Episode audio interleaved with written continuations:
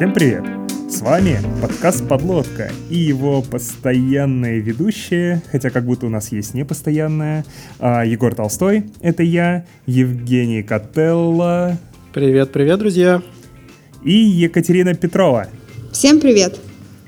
Я думаю, многим из вас приходилось играть в Bullshit Bingo, когда вы перебирали слова типа миссия, видение, стратегия, и каждый раз под этим подразумевали не очень понятно что.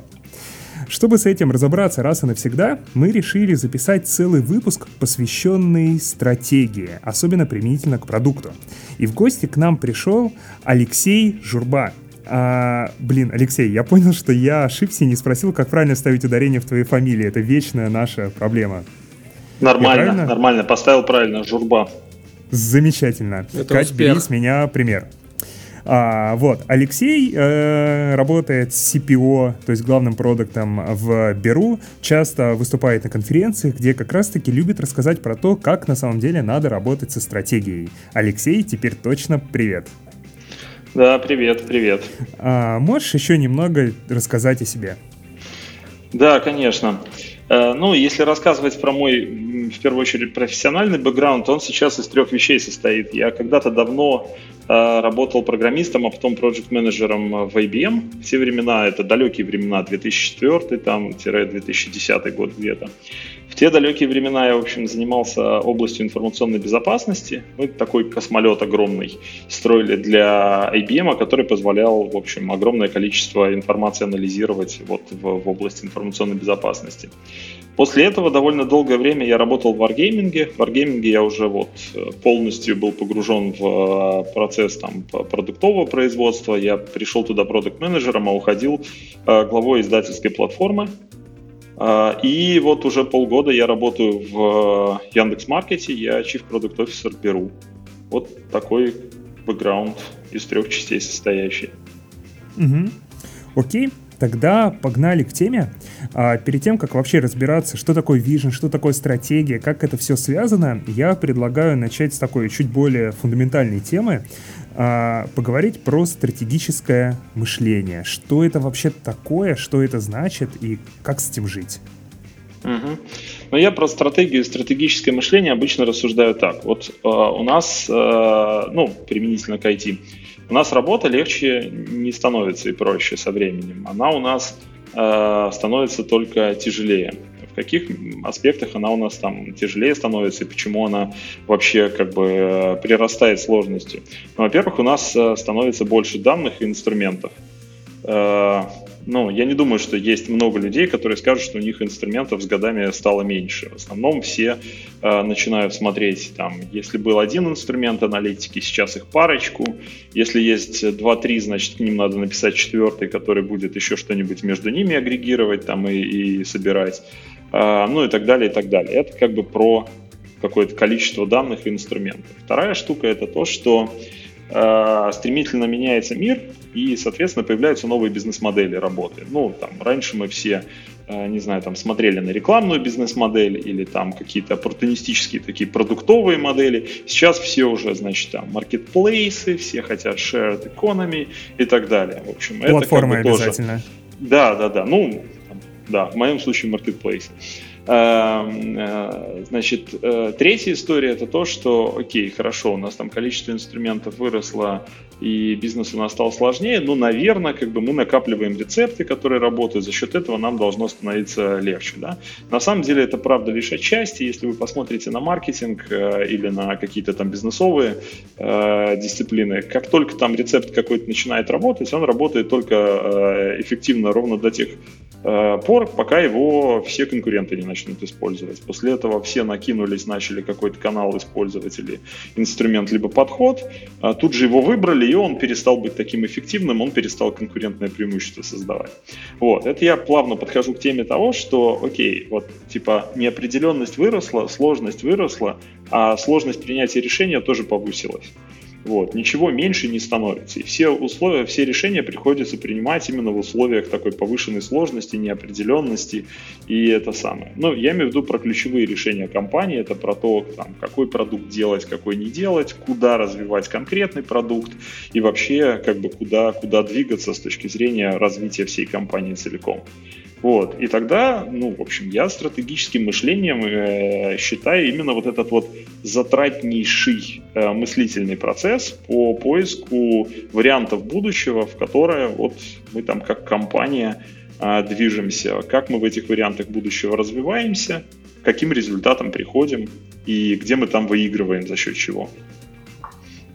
А как ты считаешь, э, как вообще вот это стратегическое мышление можно в себе развить? Это, условно говоря, какая-то нейроночка, которая у нас в голове обучается вот по нашему опыту и каким-то датасетам, которые мы в нее подгружаем, вот изучая там те самые разные бизнес-модели, инструменты, то, что работает, то, что нет, или это какое-то врожденное качество? Ну, у меня тут э, две мысли про это. Первая, первая смешная мысль.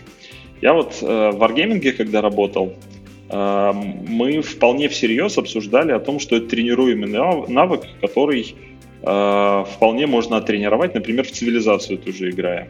Такой неожиданный подход, но его как бы вот как-то казалось, что это вполне себе... Ну, потому что цивилизация — это стратегия. Потому что цивилизация — любимая игра Виктора Кислова, который SEO Wargaming. Это как Понятно. бы для начала. Вот. Э, и, и в этом часть правды есть. То есть там типа игра, которая учит тебя а, принятию решений в условиях, когда ну, непонятно, что делать, да, или там понятно что, но есть сотни вариантов того, как это делать. А, ну, такая игра действительно какой-то навык такого быстрого прокачивания ситуации, там, посмотреть на пару шагов вперед, посмотреть на много шагов вперед, она как бы немножко тренирует. А, точно так же, в общем, считается, что и шахматы как игра вполне себе там какой-то какой навык тренирует. Такие спортивные шахматы, наверное, все-таки тренируют какие-то другие навыки, но вот такое увлечение тренирует. Это как бы одна грань. Ну, то есть можно вот попробовать в себе это потренировать какими-то такими синтетическими способами, там, играми, чем-то чем еще. Вот. Второй на, вторая часть ответа, как мне кажется, ну, более правдивая. Ну, для того, чтобы делать какие-то мыслительные операции, их надо делать. Вот. Ну, то есть нельзя сегодня начать быть умным. Вот. Нельзя сегодня прям за один день начать там, страте- решать стратегические вопросы эффективно и как бы и, и правильно. Ну, это навык, его надо развивать, к этому надо подходить, придумывать там и искать свои способы того, как у вас получается или не получается думать на эти темы и получается или не получается как бы в них как-то работать. Можно еще немножечко на этом уровне абстракции зависнуть, и если мы говорим про стратегию, а, вопрос такой – разные ли это области, наверняка они пересекаются, или это вообще одно и то же. Есть же такая область исследований, как теория принятия решений. И вроде бы это все вот про то, что ты сейчас описывал, но с другой стороны, помимо стратегии, у нас есть и тактика, да, как там любят разделять, а вот у нас стратегия, а вот у нас тактика, типа достижений. Uh-huh. Есть решения, которые не стратегические, а, например, тактические. И вот, короче, как в этом множестве бинго, как Егор сказал вначале, не запутаться, что к чему относится в твоем понимании? Да, это, это, кстати, очень хороший вопрос. Вот очень часто, первая ошибка, которую очень часто делают, это когда делят стратегические и тактические просто по принципу того, что тактические решения это то, что там прямо сейчас и на короткой дистанции надо делать, да, а стратегические решения это то, что надо прям взять, там напрячься, и это на, на, на не знаю, на 10 лет вперед, на 5 лет вперед.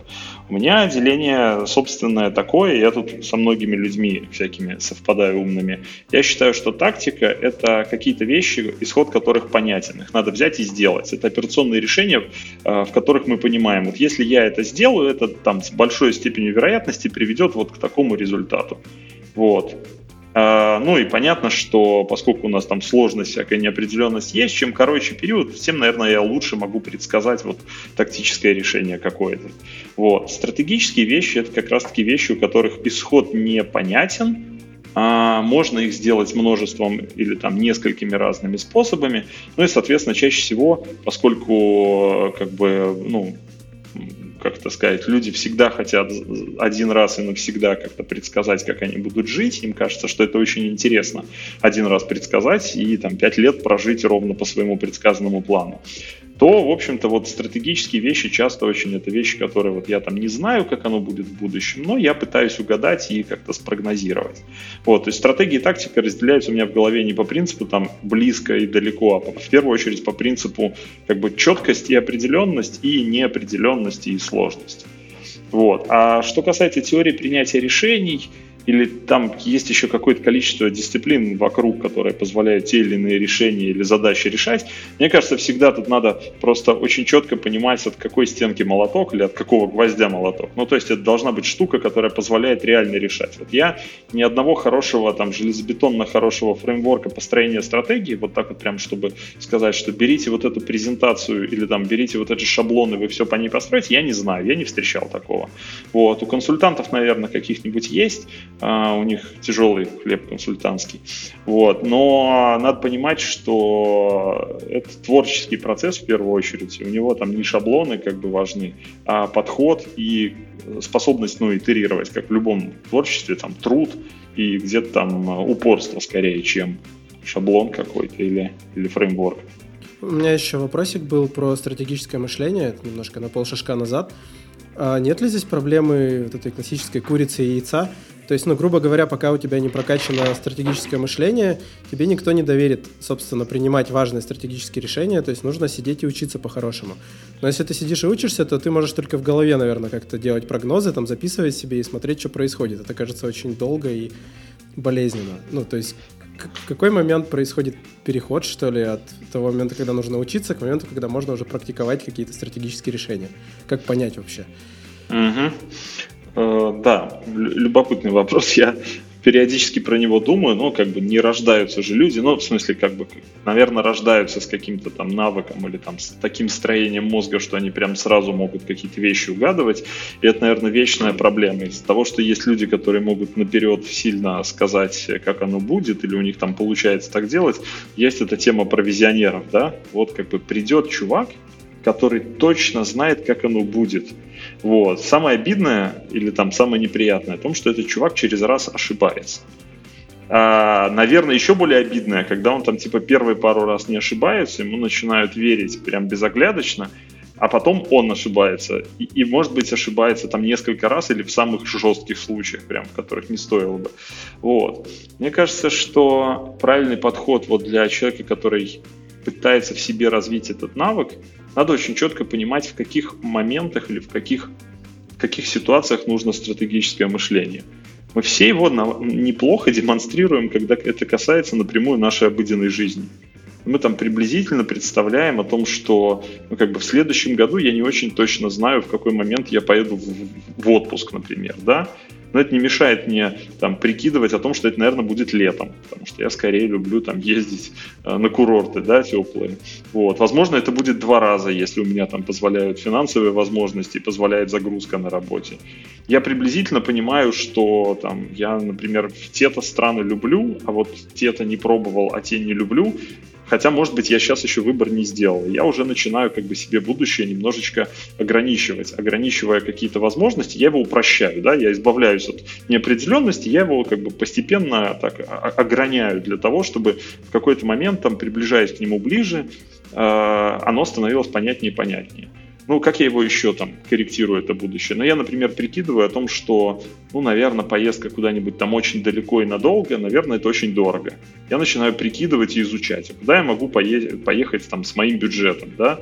Отбираю какой-то еще более узкий список. Вот, то есть в жизни мы это стратегическое мышление демонстрируем постоянно. Мы как бы не стесняемся его демонстрировать. У нас нет этого комплекса о том, что, ой, а я что-то ж не могу решить, куда мне поехать, надо мне, значит, там как бы пойти консультанта нанять, который мне скажет, э, куда поехать. Вот, там в туристическое агентство, наверное, ходят не потому, что мы не можем там себе помочь как бы будущее как-то там описать, да, а потому что мы просто хотим там в одном месте быстренько все ответы получить для того, чтобы решение все равно самим принять. Вот. В рабочей деятельности но так повелось, что, наверное, в первую очередь э, работа над стратегией и, над, э, ну, и нагрузка по стратегическому решению должна ложиться на топ-менеджмент. Почему так?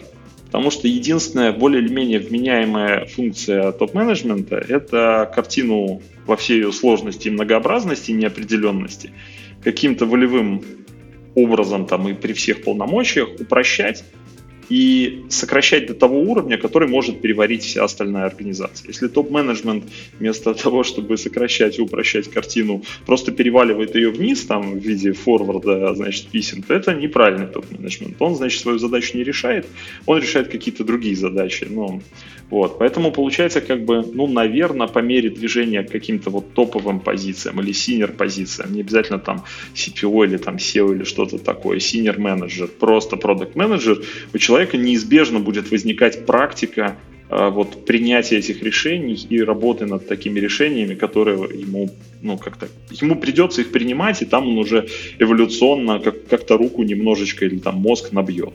Да. А как быть с тем, вот с двумя проблемами при обучении? Первое, это что фидбэк довольно долгий о том, правильно это решение принял или нет. Условно говоря, залог там хорошего успешного обучения это быстрая, быстрая обратная связь. Ты что-то mm-hmm. сделал, тебя ударило током, ты такой, блин, не надо больше пальцы в розетку засовывать, обучился. А здесь вот, во-первых, длительное время, а во-вторых, э, ни черта не понятно, то ли ты молодец и правильно все спрогнозировал, то ли тебе просто тупо повезло. Угу. Вот есть, еще третья, есть еще третья ага. часть о том, что исход твоих действий еще потом неоценим. Ну, то есть, в смысле, ты не можешь понять, э, привело ли это ровно к тому, к чему ты, к чему ты планировал или нет.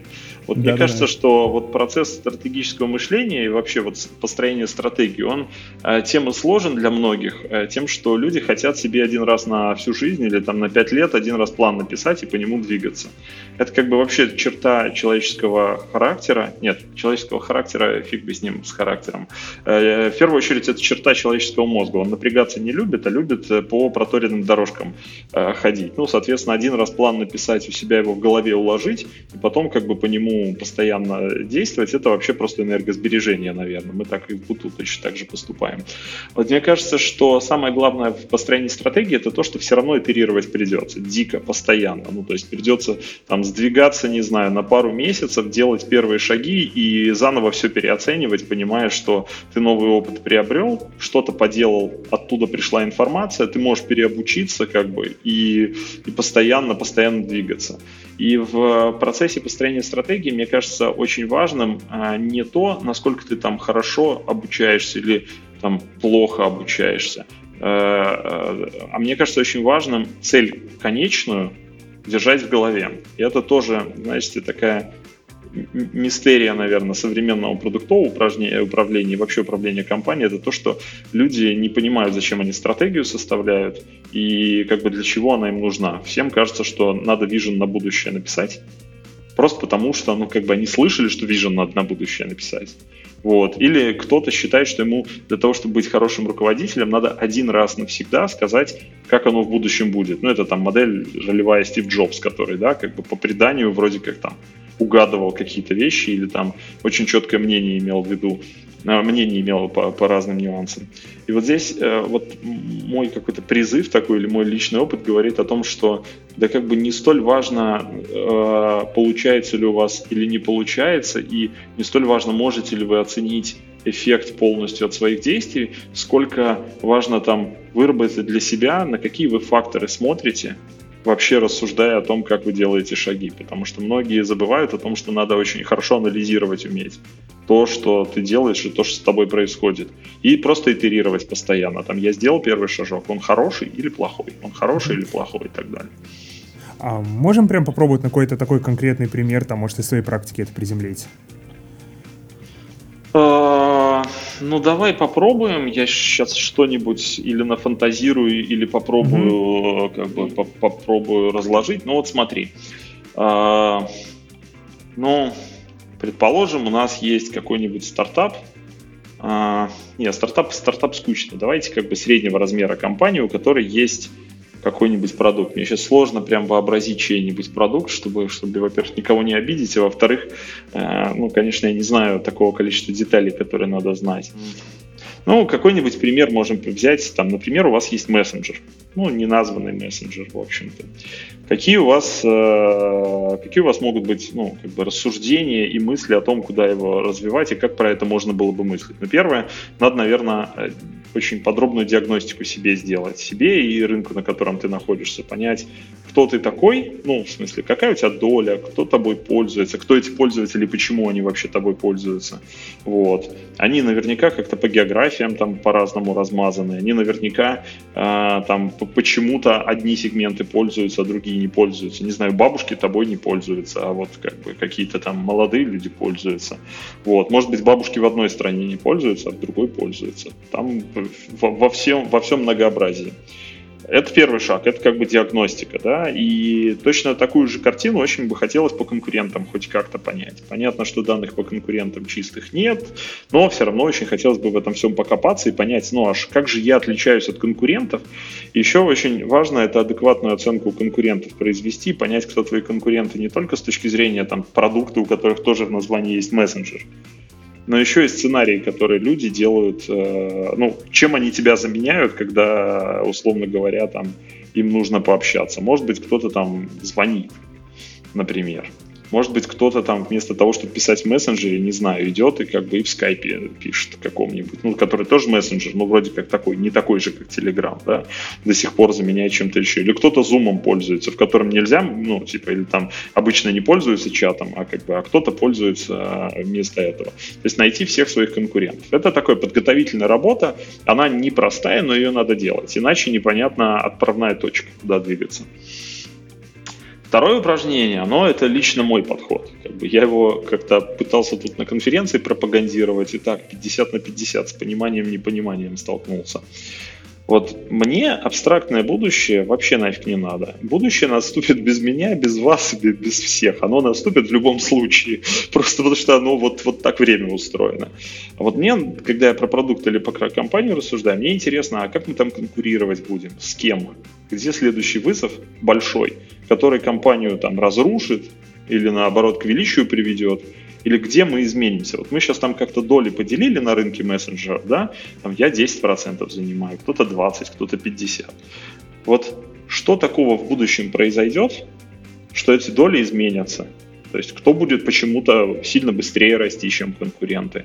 Или может технология, которая какая-то появится, и придет новый игрок с этой технологией, который всех нас растопчет. Вот, и таких примеров много. Но рынок такси изменился не потому, что кто-то на рынке такси чуть-чуть там э, какой-то таксопарк долю отожрал, да? Нет, с новой моделью пришел Uber и там и прочие всякие Яндекс Такси, которые изничтожили просто напрочь. Старые службы такси, которые конкурировали, они сейчас как бы нигде. Ну, просто да. А, вот ты хочешь сказать, кто-то нормально мог предусмотреть а, вот такое изменение рынка такси? Именно, вот даже смотри, другой, наверное, вопрос. Да. А, ты сейчас говоришь, что надо концептуально допускать возможность того, что рынок очень сильно переиграется, или именно понимать вот э, в какую конкретно сторону? То есть там нужно ли было понимать, что просто с такси что-то произойдет, или понимать, что такая там уберизация будет? А, я считаю, что нужно было искать всяческими способами, которых можно коснуться, как бы, э, надо было искать, э, откуда, откуда придет следующая большая угроза. И, э, ну, способы какие есть? Ну, можно просто всячески там, не знаю, собираться группами, принимать вещества и думать, значит, о том, как, как оно в будущем будет, да, вот. Но это групповая какая-то такая история, мы там эксперты, мы собрались, пытаемся предсказать. А второй подход, ну, есть тренды, да, то есть тренды это еще не факт не свершившийся, это когда один рынок в другой постепенно там эволюционирует и перетекает как-то, ну или не рынок, а технология заменяется. Ну вот в Российской Федерации, как бы посмотрев на то, что творит Uber в Америке, можно было, ну, типа, сильно заранее начать понимать о том, что тренд на появление, вот эту уберизацию, да, как бы, и появление такого рода подходов, можно было его не только на такси предсказать, его еще на часть индустрии можно до сих пор предсказывать и говорить, что как только там э, позволит ситуация технологий и какие-то там еще э, сойдутся звезды, там тоже будет уберизация. Все еще там таких индустрий достаточное количество. Поэтому мне кажется, вот эта работа на то, чтобы как можно больше нагенерить, как можно больше оценить, как можно больше прикинуть, откуда следующая угроза придет, Вот, это работа, которую придется делать в любом случае. Она очень затратная. Ну, то есть там очень много пустых выстрелов, или как бы выстрелов никуда, или просто дурацких обсуждений, когда люди там генерят идеи, сами же их откидывают. Но что из такой работы может произойти? Может произойти буквально несколько вещей. Вы поймете о том, что, скорее всего, на ваш рынок уже устоявшийся придет какая-нибудь новая бизнес-модель. Ну, это вот то, что с такси или там с Airbnb произошло. А, вы можете понять, что на ваш рынок придет новый конкурент. Но это как будто бы сейчас Amazon а, взял и пришел в Россию а, с магазином. Вот, ну как бы, ну вот представьте, да, и дальше можно там считать и прикидывать, э, как бы, кто будет большей проблемой для, для всех, кто тут онлайн-ритейлом занимается. Или можно э, найти еще третью вещь о том, что кто-то из э, ваших текущих конкурентов, ну, какое-то концептуальное преимущество получит. Обычно это там в результате слияния, поглощения или еще каких-то таких вещей. Ну вот, наверное, не такой большой круг э, вещей, которые могут измениться. Еще может произойти что-нибудь типа появления технологии, которую вы с разной скоростью все сможете у себя применять. Ну, пример такой технологии, ну, наверное, очень круто изменится рынок, когда кто-то беспилотное такси все-таки доделает полноценное. И, ну, доделает, имеется в виду, сможет с ней пройти все стадии выпуска его на дорогу. Вот. Мне кажется, mm-hmm. что это прям крутая штука будет. Я, правда, боюсь, что э, на практике все упрется в юридические тонкости, в юридические mm-hmm. как бы государственные штуки, и все на самом деле с беспилотными такси в результате этого одновременно появятся. А, вот. Пользуясь моментом, наша угу. любимая рубрика. Обязательно советуем послушать один из недавних а, выпусков про беспилотные автомобили. Тоже, кстати, с ребятами из Яндекса. Ну, ну да, да. Мне кажется, что вот, вот ну это вот пример технологии такой, да, вот прорывная технология, которая там изменит рынок. Ну, на рынке мессенджеров что-то я вот сейчас думаю, что я пример такой избрал. Это, а, конечно а, который... же, анимодзе рынок мессенджеров изменит. Ну, наверное, да. Ну, стикеры, скорее... стикеры, когда появились, все сразу Анимированные стикеры, вот это дело. Да, да, вот да. Но на самом деле вот рынок мессенджеров, там можно рассматривать его что же волнами, да, ну там типа и ICQ вроде как годилось, да, но почему-то как бы оно не мессенджер для телефонов. И на самом деле как бы и, и Skype годился, но и Skype тоже как бы не мессенджер для телефонов, да, он вроде как там в какой-то момент проиграл все. Вот и, и сейчас они тоже как-то там расслаиваются. Ну вот, вот, вот э, на все эти вещи смотреть и пытаться найти, что же там на конкуренцию повлияет. Я к чему все это веду? Потому что можно абстрактный вижен рисовать и пытаться угадать, как, что надо великое сделать, а можно на конкретную проблему смотреть и говорить, как я буду конкурировать в будущем. То есть что-то такого случится, что у меня, ну там, либо все супер хорошо станет, либо супер плохо, либо какой-то конкурент неожиданный. И, ну, вот абстрактно прогноз строить дурацкий о том, что, ну, не знаю, условно говоря, там появятся супер э, технологии, мы все начнем там э, линзу в глаз вставлять, и она нам будет там и в интернет выходить и все прочее. Но это немножко глупо. Мы понимаем, что оно, наверное, когда-нибудь такое появится, но это очень далекий горизонт. До него еще там жить дожить. А вот сейчас задуматься о том, что, наверное, гнущиеся телефоны это вполне себе реальность, и начать думать о том, что как бы, ну, что-то там будет, и мои продукты могли бы быть какими-то там первыми, которые на них будут работать, или я мог бы сделать продукт, который будет на базе этой технологии, вот это вот уже как бы понятный горизонт планирования. Уже можно идти сейчас и конкретные шаги предпринимать, там узнать, а как эти экраны сделаны, а какие у них типа, самые большие проблемы. Тестовый образец купить, погнуть его там по-всякому. Вот. И вот я через призму конкуренции смотрю на, на, на, на всю эту историю, и для меня это и есть как бы горизонт, и горизонт в планировании одновременно, и цель, на которую надо, ну, как бы, на которую надо планировать и думать. Угу. А, окей, вот смотри, еще, наверное, тогда один вопрос а, на эту же тему. А если можно ли прокачать, можно ли действительно прокачать стратегическое мышление, если смотреть только на конкурентов? Ведь это, по сути, в любом случае принуждает тебя действовать, условно говоря, реактивно. Угу, угу. И где нет какого-то простора для инноваций, кажется. Ну вот, я сейчас подумал еще, такая мысль мелькнула, что полководцы всякие, ну, а стратегия там термин в первую очередь когда-то там военный, да, там суньзы всякие эти там китайские и, и прочие там клаузевицы. Вот. Там же полководцы как учились? Они разбирали битвы прошлого. Вот кто где стоял, кто куда пошел, кто какого преимущества добился, почему это хорошо, почему плохо.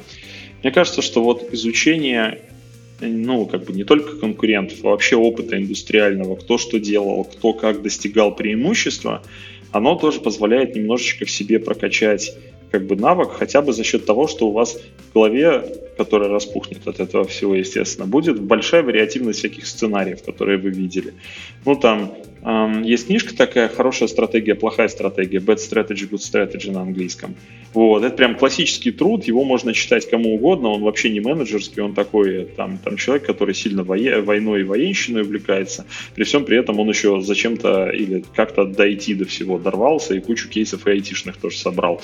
Вот, и он прям очень интересные сценарии там рассказывает и из военной практики, и из государственной, и из частной, и из айтишной, которые, в общем, тоже можно почитать, подумать и где-то себе за ролевые модели даже взять, э, если вы видите, что ваша ситуация немножечко похожи.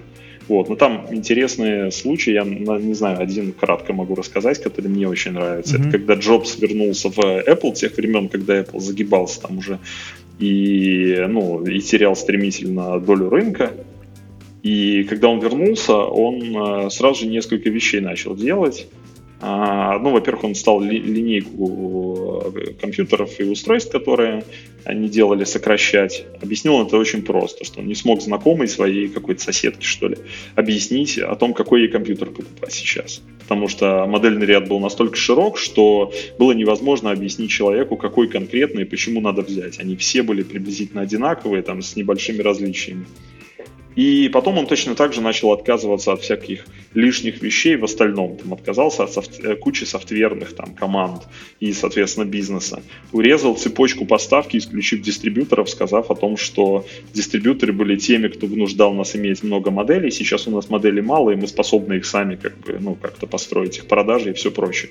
Вот. Но это как бы такие были вещи тактические, которые позволяли, позволили ему компанию сохранить и сфокусироваться. Да? Но что он потом дальше сказал, по крайней мере, так вот публично так обычно пересказывает. У него спросили, а дальше-то что? Он сказал, а дальше я буду ждать следующую большую вещь или технологию, или изменение, которое нам позволит, ну, как бы, опять сделать то, что мы делаем лучше всего, сделать там какой-то охрененный продукт. Вот. Я не знаю, наверное, в реальности внутри это не выглядело как ожидание, да, скорее всего, это было там 10 R&D проектов, которые где-то там кто-то mm-hmm. там исследовал, куча аналитиков бегала и пыталась найти какие-то тренды, искала проблемы в разных индустриях, которых Apple мог бы сделать. Но вот на практике это хороший такой пример стратегического мышления, о том, что сейчас мне надо как первые меры сохранить компанию, для этого надо сделать то-то, то-то, то-то. Он, может, и не знал на 100%, позволит это точно сохранить компанию или убьет ее полностью. Ну, как бы, но он для себя путь выбрал. Вот. А потом он поставил для себя цель, как бы, вот мне нужно что-то такое в будущем на- нащупать за счет поиска этих там новых технологий и трендов, чтобы быть первым, когда они начнут наступать. Этот пример мне нравится. И изучение таких примеров, как бы, наверное, чуть-чуть приближает и позволяет немножечко у себя в голове, ну, какие-то сценарии откладывать и э, какие-то ролевые модели использовать. Угу. Окей, смотри, а можно ли вообще, можно ли привести знак, нарисовать знак равенства между стратегией и долгосрочным планированием, и тактикой и краткосрочным планированием? Вообще, является ли это планированием по сути или нет? Ой, тяжелый вопрос. Вот. Для себя я как-то так считаю, что планирование это штука, которая э, должна, ну, как бы, планирование в первую очередь это какой-то такой э, процесс, который мне позволяет более или менее э, прибить, прибить то, что я собираюсь делать, каким-то, ну, либо к вехам календарным, ну, то есть к датам, либо он мне позволяет каким-то каким событиям другим привязаться. То есть не обязательно я знаю дату, но я знаю, что у меня после чего идет, да. А, процесс стратегического мышления у меня в голове больше рассматривается как выработка какого-то такого сценария и набора связанных шагов, которые могут быть, а, они могут сейчас начаться или они могут в некотором времени в будущем начаться, которые мне позволяют какую-то там типа серьезную большую цель э, ну, достигнуть. То есть это в первую очередь там сценарий модель поведения э, и какие-то общие принципы, и в меньшей степени какие-то конкретные шаги. А тактика, ну, Тактика очень сильно связана с краткосрочным планированием, потому что обычно это самая определенная часть. Если ты среди определенной части можешь выделить какие-то вещи, которые, ну, они определены, у них понятен вход, выход и результат, ну, какой-то там бизнесовый, то почему бы ее не делать? в отсутствии как бы других каких-то хороших, э, понятных вещей. Поэтому вот очень часто получается так. Тактика понятная, мы за нее беремся в первую очередь и тратим на нее большую часть усилий. Вот. И это вот как раз тоже одна из проблем о том, что как бы тактика и стратегия, они должны быть так. Вот тактика, наверное, должна больше занимать ну, какой-то там операционный слой в компании и э, часть middle менеджмента, а часть какого-то там топ-менеджмента должна больше все-таки усилий тратить не на тактику, а на стратегию, потому что их задача эту стратегию принести и всем понятным образом разложить и отдать. Вот. Но поэтому вот разницу проводя, я бы сказал, что да, что, наверное, тактика очень часто сливается вот с каким-то краткосрочным планированием, потому что это вот просто самое понятное. Вот сейчас взять, побежать и понятную вещь сделать, это мы все любим. Это как бы, я даже себя ловлю регулярно о том, что гораздо приятнее вечером сесть и поделать что-нибудь понятное, чем э, сесть и еще раз чем непонятно. крутить в голове бесполезно. Самому себе, главное, обидно. Весь вечер сидел, ничего не сделал. Ну, то есть прокрутил кучу всего, изрисовал там бумажек, mm-hmm. а результат, ну, как бы показать не еще. А, вот как-то так. Mm-hmm. Окей, а давай вот смотри, мы сейчас поговорили вот про то, чем по сути является стратегия. Давай попробуем это опять же приземлить и посмотреть, как могла бы выглядеть стратегия там для вот разных компаний, продуктов. Вот прям что mm-hmm. мы могли бы назвать стратегией? Ну смотри, вот если прям по шагам брать э, угу. и как бы что-то пытаться построить, что бы я делал, прям без, без длинных описаний. Первое, выписать все, что мы знаем про свой бизнес, ну, понятно, в краткой форме, то есть кто мы, где, какие доли рынка занимаем, на каких рынках присутствуем, на каких не присутствуем. Вот, то же самое попробовать повторить про конкурентов, э, прикидывая о том, что, наверное, у нас конкуренты точно так же на разных рынках разные, и, а может одинаковые, ну, то есть все зависит от ситуации. Вот, вторая штука, которую бы я бы сделал, я бы попробовал прикинуть, мне сейчас планирование для чего нужно, для чего мне стратегия нужна. Очень часто стратегия нужна для двух вещей. Первое, ну мне реально надо определиться с тем, что делать. То есть мне нужно понять, мне на новый рынок выходить, новый продукт запускать или этот продукт масштабировать. И тут есть еще интересное размышление. А, вот смотри, а, прикинь, что ты маленький стартап, у тебя единственный вызов это свою бизнес-модель найти, нащупать ее, где ты деньги можешь зарабатывать, где mm-hmm. ты прибыльным можешь быть. Надо забить на все долгосрочные идеи, не менить себя там этим Стивом Джобсом, условно говоря, или каким-то еще. И просто твоя единственная какая-то, не знаю, стратегическая цель — это быстренько проверить э, бизнес-модель свою. Добежать, проверить, протестировать как бы это самое. Мне кажется, это самый главный фокус. Если ты компания побольше, у тебя уже начинается так. Бизнес-модель у тебя проверена, но тебе надо понять, за счет чего ты масштабируешься. То ли ты на рынке другие идешь, то ли ты этот рынок с точки зрения сегмента моментов как бы, ну, углубляешься в него. И в этот момент тогда у тебя вот, ну, как бы стратегические выборы зачастую это между тем, ну, как бы, куда я расту, но тоже поле решений не очень большое. То есть, скорее там, ты вряд ли будешь параллельно с только что появившимся продуктом еще там второй и третий запускать. Скорее ты будешь его масштабировать. Вот. А если ты большая компания, у тебя это поле выборов практически 360 градусов. У тебя и конкуренты уже есть, и второй, третий продукт наверняка где-нибудь там уже зреет. И еще и по всем рынкам хочется повыходить, потому что, ну, как бы бизнес-модель обкатанная, свой рынок уже какую-то долю захватил, теперь хочу, значит, чужие рынки захватить. Или там какие-нибудь заграничные. Вот. И мне кажется, у разных компаний это по-разному проходит. Но все равно вот следующий шаг это понять, а какой у меня горизонт на какой горизонт и зачем я хочу планировать. То есть стартапу не надо на 5 лет э, там типа план писать, он все равно не сбудется. Там степень неопределенности такая, что вы скорее закроетесь по статистике через 3 месяца, чем вы реально на 5 лет что-то там напрогнозируете. Mm-hmm. Вот.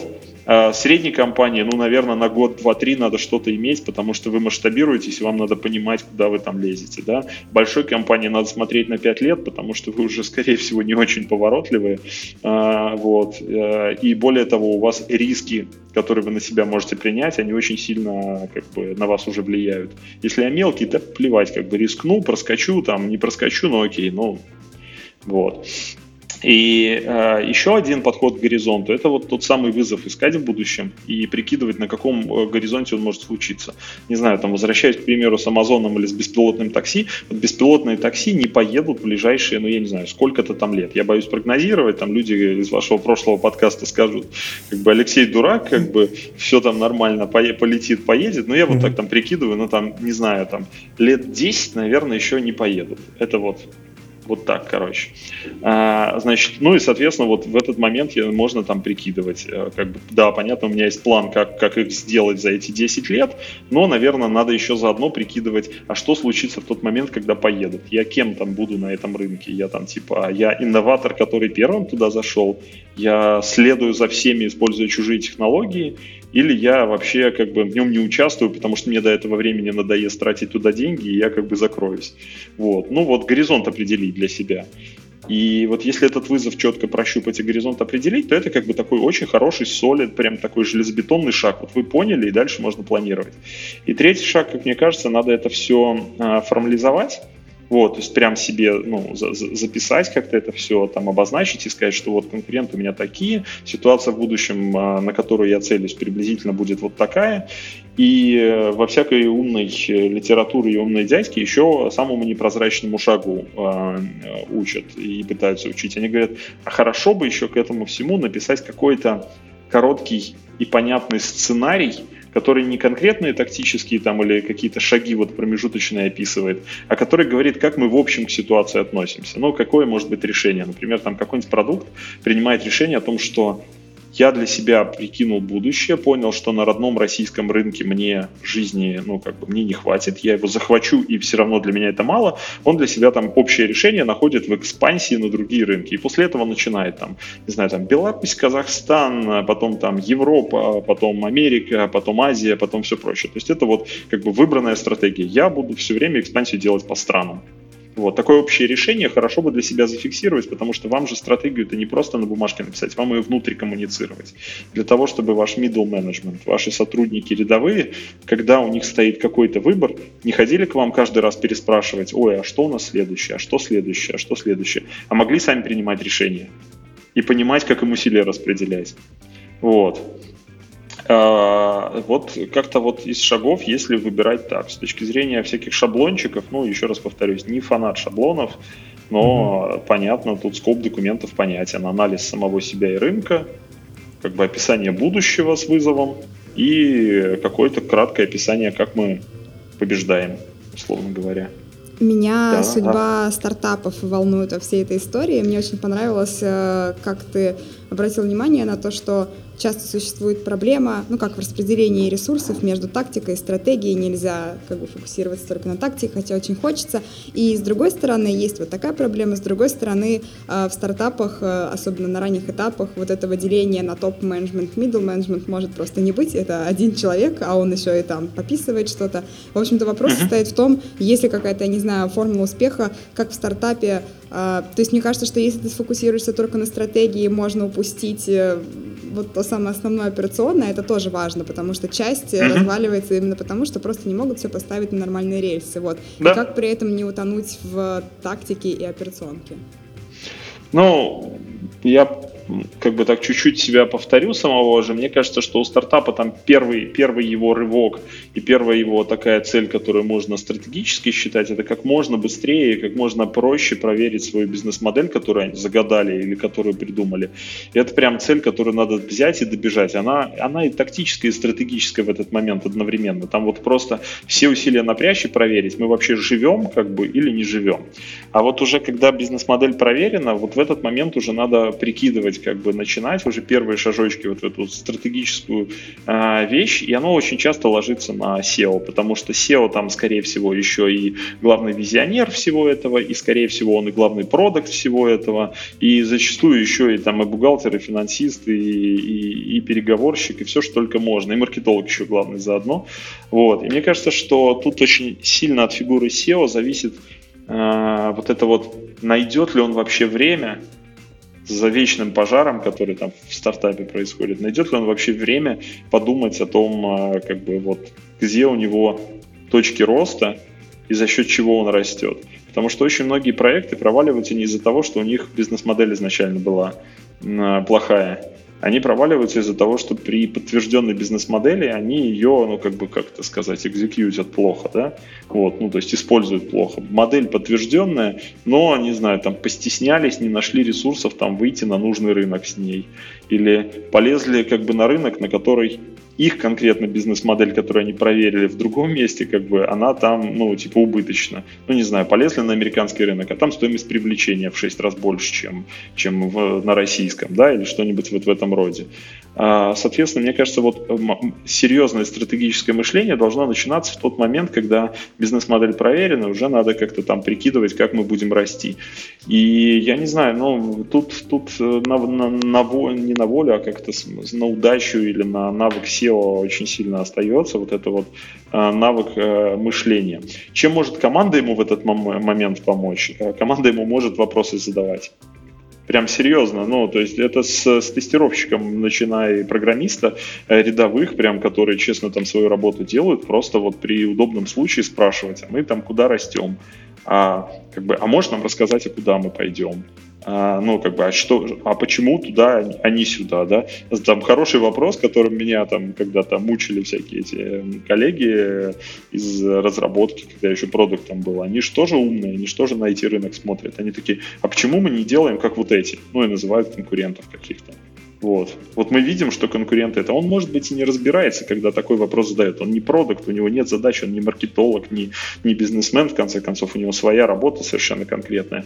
Но вот эти вопросы помогают, э, если в компании там отношения хоть как-то приличные, и люди на вопросы вообще имеют привычку отвечать, эти вопросы позволяют понять о том, что ну, ты там на один вопрос не можешь ответить, на второй не можешь ответить. Ну, значит, ты сам пойдешь и подумаешь, а что-то я ни, ни, ни на что ответить не могу. Или ты там на один отвечаешь так, а завтра завтра отвечаешь на него иначе. Ну, наверное, у тебя там через недельку таких или там пару месяцев таких вопросов что-то в голове щелкнет, и ты такой, что-то я как бы людям, ну, всякий раз выкручиваюсь, не могу четко сказать, куда мы едем.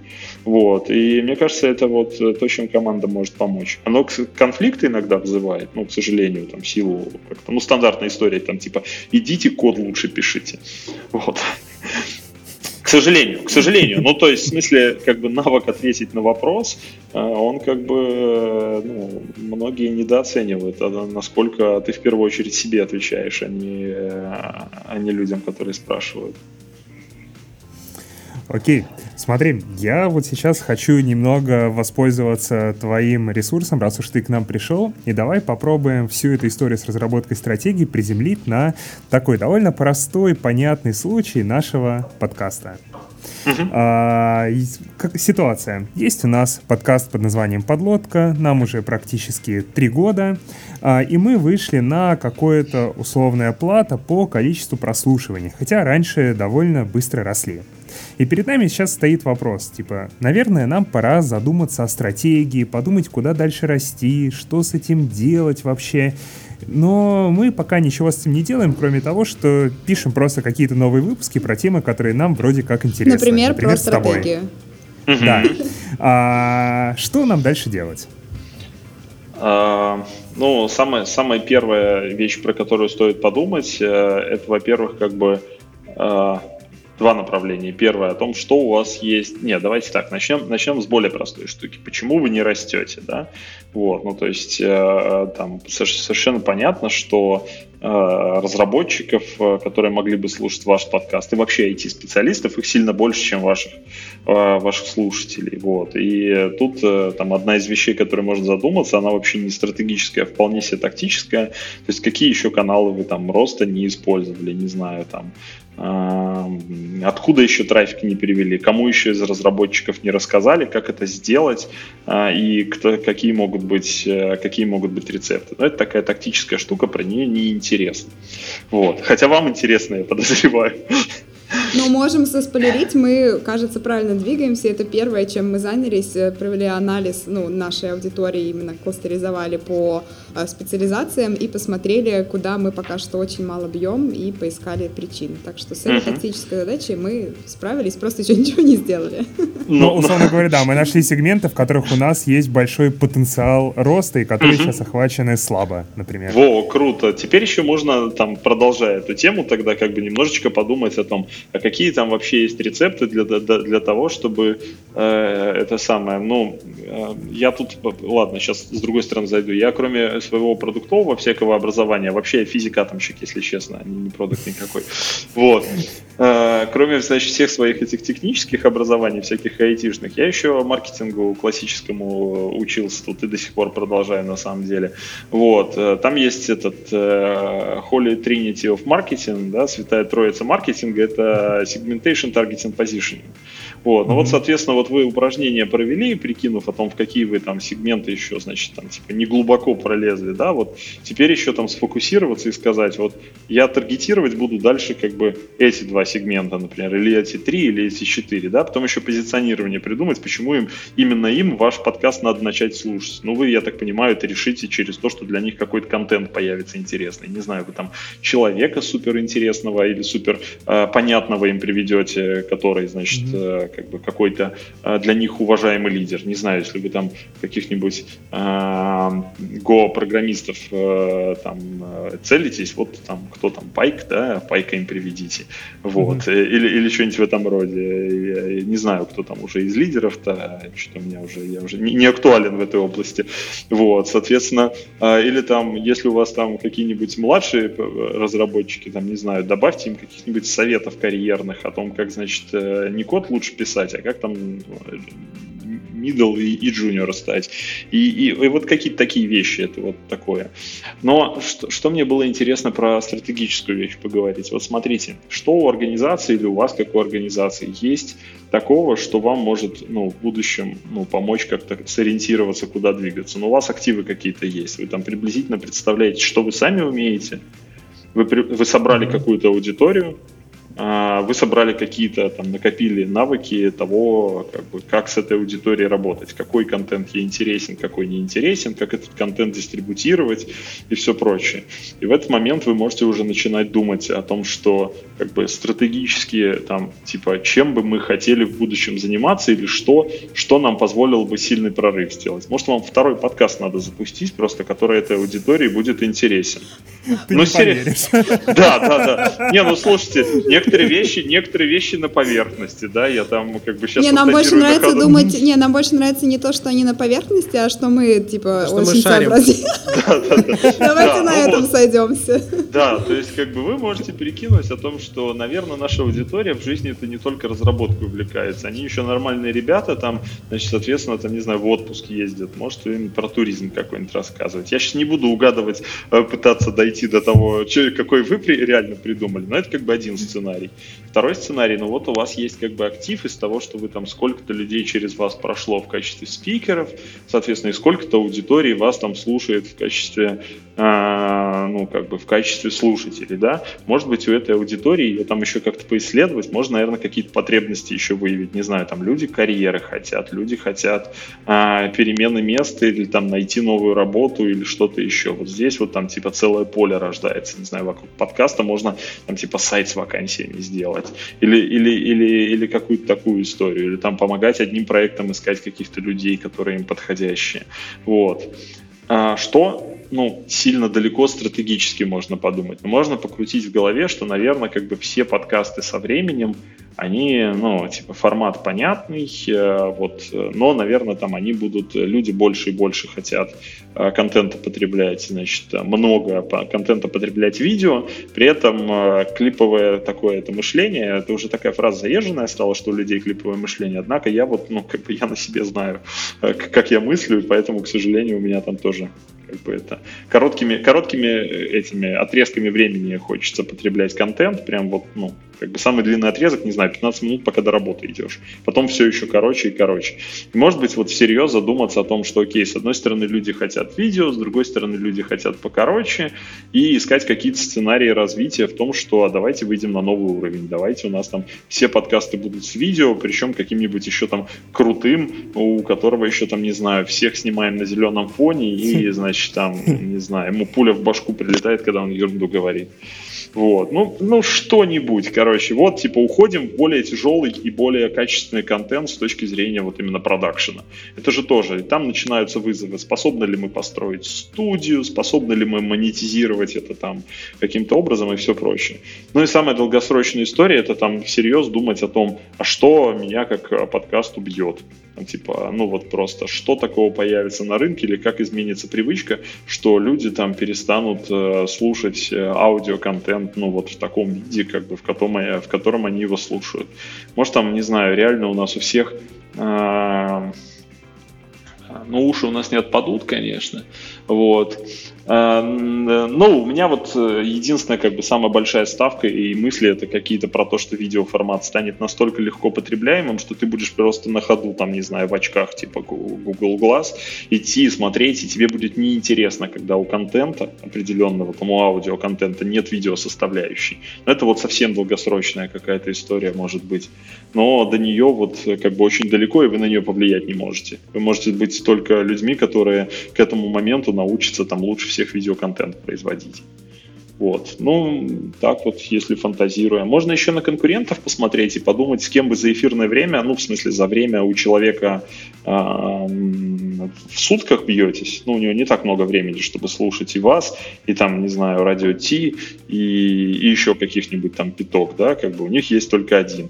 И, может быть, надо просто реально думать о том, как сделать так, чтобы мы у чувака были первыми кто его час вечером займет или час утром займет. И там тоже надо придумывать какие-то форматы. Не знаю, там, послушай сначала нас, у нас за 15 минут все самое, там, все самое актуальное. В начале 5 минут, да, пересказываем краткое содержание трех часов. Ну, как бы, может быть, слушайте, вот не полетел же, не полетел же формат с этими, с пересказом кратким книг, да? Потому что люди очень часто читают не ради информации, точнее как, люди не верят тому, что читают в кратком пересказе, им нужна атмосфера и э, структура рассуждений для того, чтобы поверить во что-то. Почему американские книжки а, зачастую говорят, ой, там, там три четверти вода, только четверть смысл какой-то, ну это потому что у людей в культуре а, как бы создание сначала там типа атмосферы и погружение тебя в проблематику постепенное, а потом какие-то вещи, которые они в реальности рекомендуют. И как-то вот оно не пошло, вот эти сокращенные книги, не полетел, по-моему, ни один из этих сайтов, сильно великим не стал. Но может быть там, не знаю, в подкастах это какое-то там типа будущее, когда ты можешь реально сказать людям, что смотрите, у нас был длинный разговор как бы с Алексеем, Алексей там много всякой ерунды рассказал, но как бы ну послушать его в реальности надо там три куска по две минуты. Вот, ну... Но если не верите, можете пойти послушать полный, так тоже можно. Да. Ну, может, ну, может быть. Тут, тут, тут, тут сложно, тут уже надо как-то вкапываться и, и смотреть.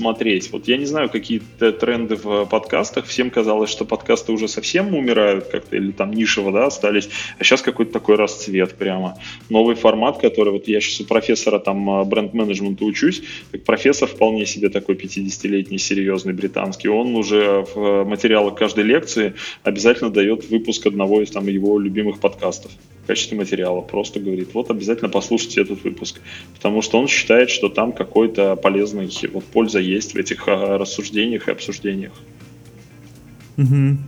Окей, спасибо большое. Очень классный пример того, как э, те идеи, которые ты рассказывал, применяются на практике, и нам тоже польза, потому что я думаю, мы, мы по твоему плану скоро пройдемся. По, по, по ретроспективе. Ну, да, это правда. Это, это всегда имеет смысл, как бы. Я вот про некоторые свои попытки всякие там стартаперские сейчас думаю, будь я тогда такой умный, я бы больше, больше из них выжил. К сожалению, тогда, тогда было не так.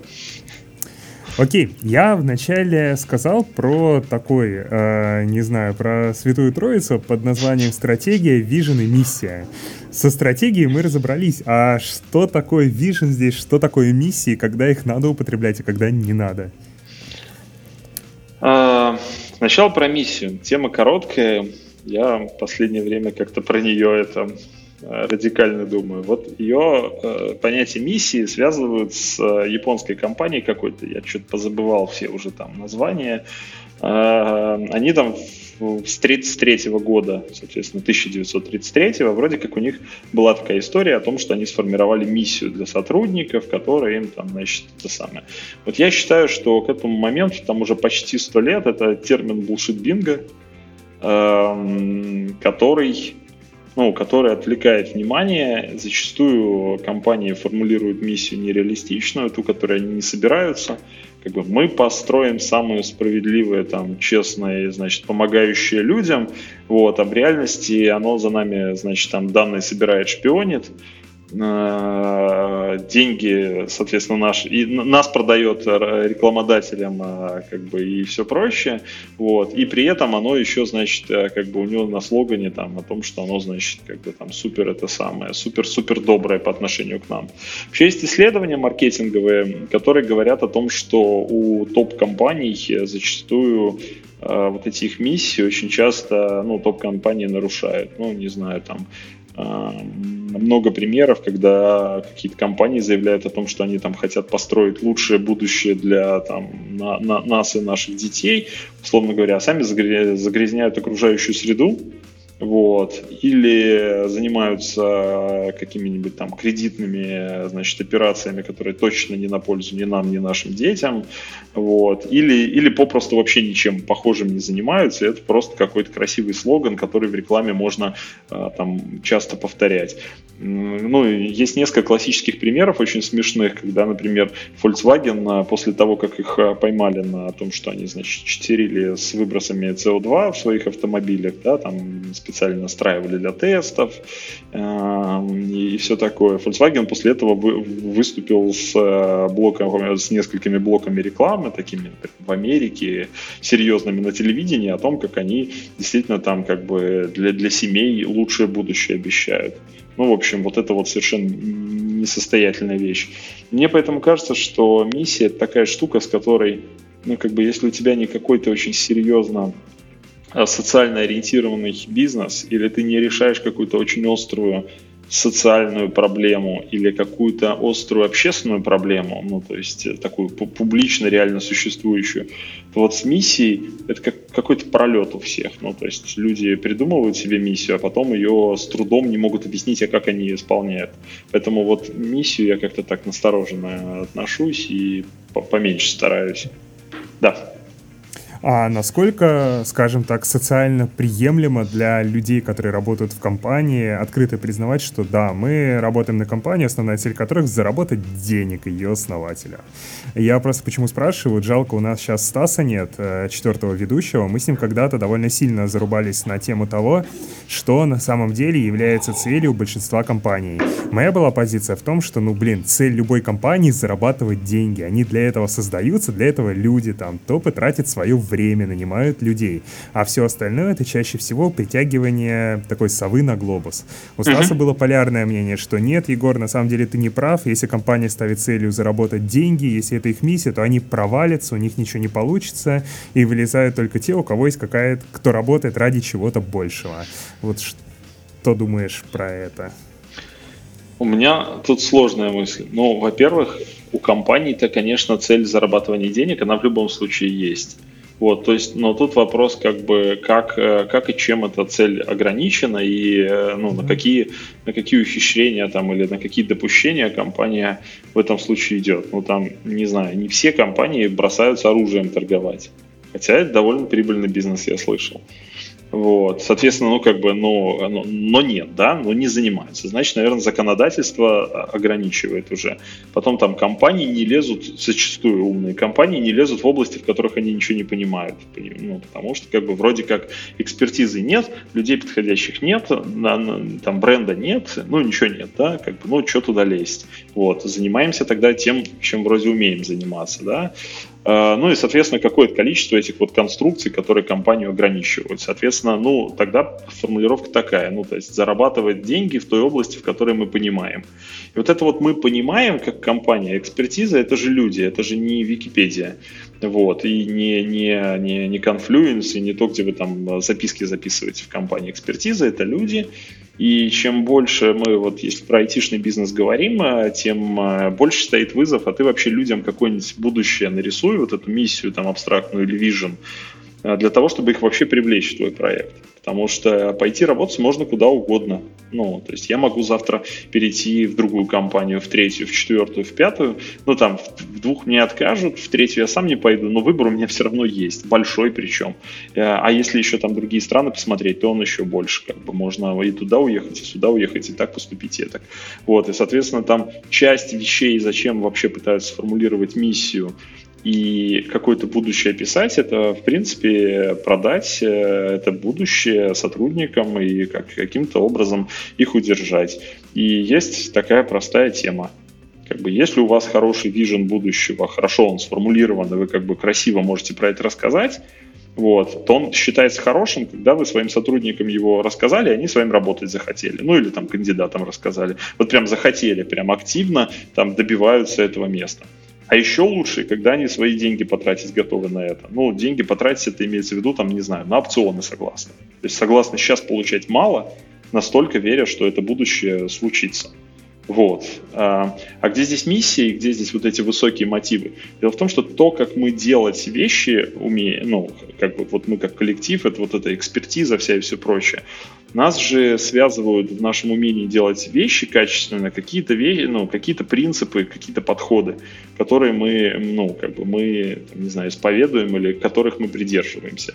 Вот если мы более или менее одинаково смотрим на то, как здесь вещи делать надо, а, наверное, это как бы и перерождается постепенно, вот этот свод принципов перерождается в какую-то там далекую, э, какую-то такую абстрактно описанную, но, может быть, важную миссию. Ну, не знаю, там, если мы все э, врачи и у нас медицинская организация, наверное, у нас какой-то вот там не навреди, да, просто опытом набилось настолько, что мы можем там положить в, в основу того, что не навреди, да. Может быть, мы еще лучше сформулируем о том, что наша цель жизни спасать.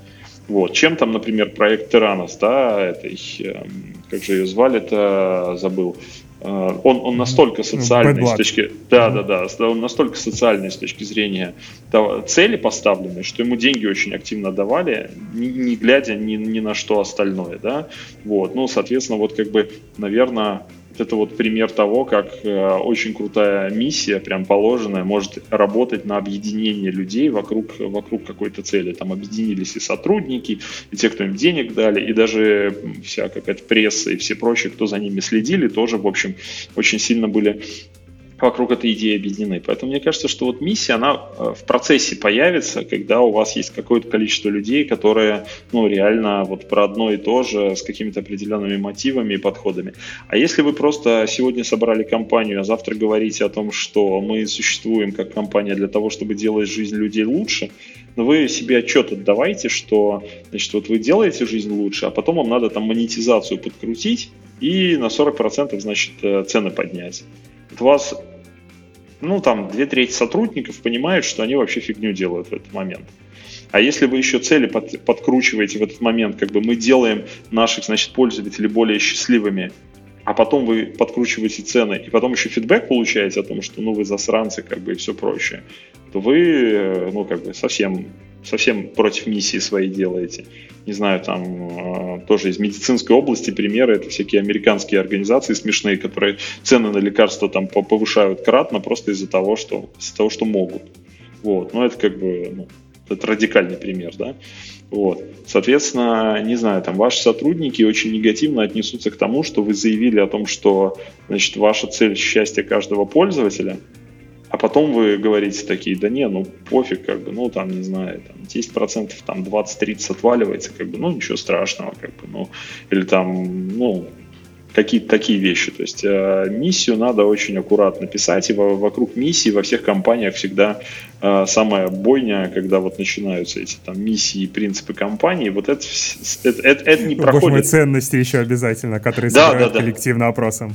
Да, да, да, ценности, ценности, это прекрасно. И на стене пишет. Да, ой, ну раз, раз уж ты на, на стене сказал, короче, встречал я организацию, ну ладно, хотя не надо, это наброс очень, очень, очень большой будет, многие там себя узнают, как бы, но, короче говоря, смотрите, есть правило такое простое, о том, что культура и ценности не, не насаждаются ни надписями, не не как бы не рассылками, не даже тренингами. И повторять их как мантру вслух всем одновременно тоже не стоит культура и миссия, ну, я их там не раздельно, здесь немножко неразрывно, хотя вещи разные, ну, вот так, они насаждаются двумя вещами. Если у вас вертикальная структура такая более в сторону авторитарной, у нас такое в России, ну, в СНГ там и в русской культуре часто, вот, то личным примером. Ну, то есть, как бы, если вы вкалываете, то и люди вкалывают. Если вы там принципиально к себе и к своим решениям относитесь, то как бы и за вами повторят. Если вы требовательны, наверное, там и по цепочке это как-то распространится. Ну, вот как-то так. И вторая история о том, что, ну, как бы, э, ну, кроме личного примера, что еще может помочь? Это выстраивание какой-то среды, в которой э, реально поощряется правильное поведение и не поощряется неправильное но оно тогда должно как бы быть для всех прозрачно и одинаково. А то, если у вас получается, что топ-менеджмент, условно говоря, может сидеть и 20 минут там ругаться, а сотрудникам рассказывать о том, как надо конструктивно вести переговоры, а, договариваться и проводить собрания, значит, э, ну, правильные.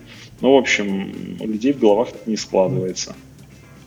А, вот то, что ты сейчас рассказываешь, у меня очень перекликается с книгой, которую недавно прочитал. Это Рэй Далио «Принципы».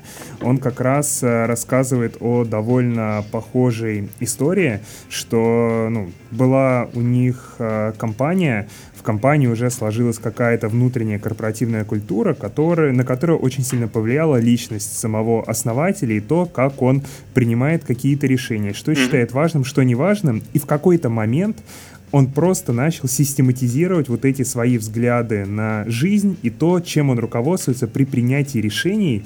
И вот такие ценности, они были не насажены им сверху, он просто, по сути, взял и описал то, что уже как-то работало. Вот угу. оно вот звучит вот похоже просто на то, что ты сейчас рассказываешь. Да, да, да. Но это, это, это похожая история, она много где работает. Ну, то есть самый лучший, вот, вот когда люди говорят про культуру, культура это же не то, что там написали э, и разослали менеджеры там по персоналу, HR и всякие, угу. все прочее. Культура это то, как мы Э, между собой взаимодействуем, ну, имеется в виду там не как мы в курилке разговариваем, это тоже часть культуры, но это не та, не, не, не та часть корпоративной, которая интересна. Интересно, как мы решения принимаем, ну, то есть, типа, мы их там громко обсуждаем, и кто громче кричал, или мы их там конструктивно, значит, там свод анализами, таблицами, значит, и все прочее. Но это разные грани, их там много таких граней. Вторая история, ну, наверное, на какие риски мы идем или не идем. Но это в чем выражается? Ну, то есть, большая организация там, э, известная на рынке, трясется о том, чтобы, значит, там не выкатить продукт, у которого, значит, там до, до мельчайшей запятой, значит, юристы не вычитали, а копирайтеры не вычитали, финансисты не вычитали и все прочее. А мелкий стартап так такой, окей, найдут баги, поправим, короче, и, и полетели, да, главное, главное лететь. Вот это вот, ну, типа, грани про риски, они часто зависят от размера, вот как я пример привел, а иногда зависят от людей, которые говорят, да, как бы, фигачьте, там, разберемся, не, не до того, значит, и это бывает и в маленьких, и в больших, и во всяких, вот это вот. Ну и третье, наверное, как мы про решения коммуницируем, и вообще, как мы внутри компании коммуницируем. Мы там, например, мы как бы вот когда сказали решение, оно финальное, ну, совсем финальное. Вот мы поговорили, собрались, договорились и действуем, да, как бы. Или оно такое, как бы, полуфинальное, когда еще можно там через часок зайти, как бы там сел, mm-hmm. да, и переобсудить да, переубедить, там, кулуарно уже. Или можно промолчать и просаботировать тихо, да, там, итальянской забастовкой, или что-то еще. Вот это вот, вот это все грани культуры и части ее. Ну и, соответственно, получается, как бы, ну, ну да, можно, наверное, это формализовать и сказать, вот про некоторые компании, которые я знаю, там можно писать прямо, там, типа, решения не финальные, там, типа, к SEO сходим, переубедим. Б, там, типа, значит, как бы, кто контролирует ресурсы, тот в конце концов и прав вот, там, С, там, еще, там, не знаю, там, всякие записи такие, там, типа, маркетинг, там, сделает, что скажут, короче, типа, не спрашивайте, там, вот, вот это вот все. Такие вещи можно записать, как бы, они нелицеприятные зачастую, но это, как бы, ну, знаешь, как, как нелицеприятно, наверное, записывать о том, что, ну, не знаю, вот у нас в обществе, там, типа, не всегда принято бумажку выкидывать в урну, ну, как бы, ну, вот, ну, ну, такие вещи про себя надо знать. Вот угу. она, такая аналогия культуры бытовая. Вот в корпорациях также, на самом деле. Окей. Давай вернемся теперь к стратегии. А, вот немного хотел поговорить про то, а, вот кто участвует а, в разработке стратегии. Мы уже поговорили, что довольно часто это функция SEO, а кто еще нормально может ее исполнять? Я вот встречал интересное мнение, если не ошибаюсь, Жени Емельянова. А, он как раз-таки так, ну, писал там в Телеграме у себя в канале довольно интересный пост про то, что там многие продукты очень часто стремятся дорваться там до стратегии, говорят, дайте мне возможность формулировать стратегию, а сами делать это не могут, потому что шкура у них не в игре. Они, условно говоря, ничем вообще не рискуют, если их решение не оправдается. Это не их компания, не их деньги, не что-то еще, и, ну, короче говоря, они нет достаточного уровня вовлечения для этого. Вот что из твоего опыта, верно? Угу. Ну, тут, тут какая история? Тут вопрос, как мне кажется, такой немножко он зацикленный. То есть, ну, наверное, как бы действительно, если ты для тебя эта компания, ну, такой как бы этап, который ты в любой момент бросишь, вот, и ты туда приходишь так, типа, с 9, значит, а лучше с 11, на самом деле. Вот, там, до скольки ты вечером от, отсидеть, то тебе до вот 6. это все... Ну, да, а лучше тогда с 11 до 6, да, тогда уже до 5 где-то. Вот, а тогда, наверное, тебе по барабану. И тут тогда вопрос стоит о том, что тебе по барабану точно так же и качество тактических решений, но там вроде процесс какие-то поставлены, ожидания конкретные, и соскочить тяжелее, да. Вот, а здесь со стратегического можно что угодно фантазировать, там глотку рвать, э, кричать, значит, там, как надо правильно делать и все прочее. Вот. С другой стороны, как бы ты и, и владельцем будущий там или акционером может быть точно таким же, как бы не вовлеченным, а не погруженным и не очень участвующим. Ну да, там шкура в игре, но вроде как достаточно умных дядек вокруг, которые как-то эту шкуру там типа сдвинут. И только SEO бедный или там, а еще лучше не SEO, а еще кто-нибудь, кто еще полкомпании владеет, бедный там, ну прямо у него от всего этого горит. И что ж тогда на него сгрузить все, как бы эм, вот, и как, как это сказать, его единственным ответственным сделать, вот с моей точки зрения, это неправильно, потому что у стратегии у какого-то вижена, мы, кстати, про вижен не поговорили, а там еще есть точно, что коснулся. Точно, сейчас вернемся. Да, да, вот у стратегии как бы вижена есть там такой нюанс, о том, что их не важно не только сформулировать э, и как-то там формулировании вроде как групповая динамика какая-то есть. Хорошо бы, чтобы эта группа работала, потому что один человек не может столько знать, даже про свой бизнес он всего не знает. Вот. А, и хорошо бы, чтобы еще группа эту стратегию приняла. Не с точки зрения там голосования, значит, э, ручкой так, это типа я за, я против, хотя это тоже важно. А, а с точки зрения того, что человек, который ее принял, эту стратегию, он выходит и он, а, ее понимает, б, с ней согласен, или, по крайней мере, согласен ее исполнять может быть, там внутренне не согласен где-то, но хорошо бы, чтобы он хотя бы на уровне экзекьюшена говорил, окей, но мы договорились, я буду так делать. Вот, и пойдет и будет так реально делать. Потому что если он только на словах ее принял, а на практике ушел и будет делать то, что делал раньше и ничего не изменит, то, в общем, скорее всего, он, он и похоронит свой кусок.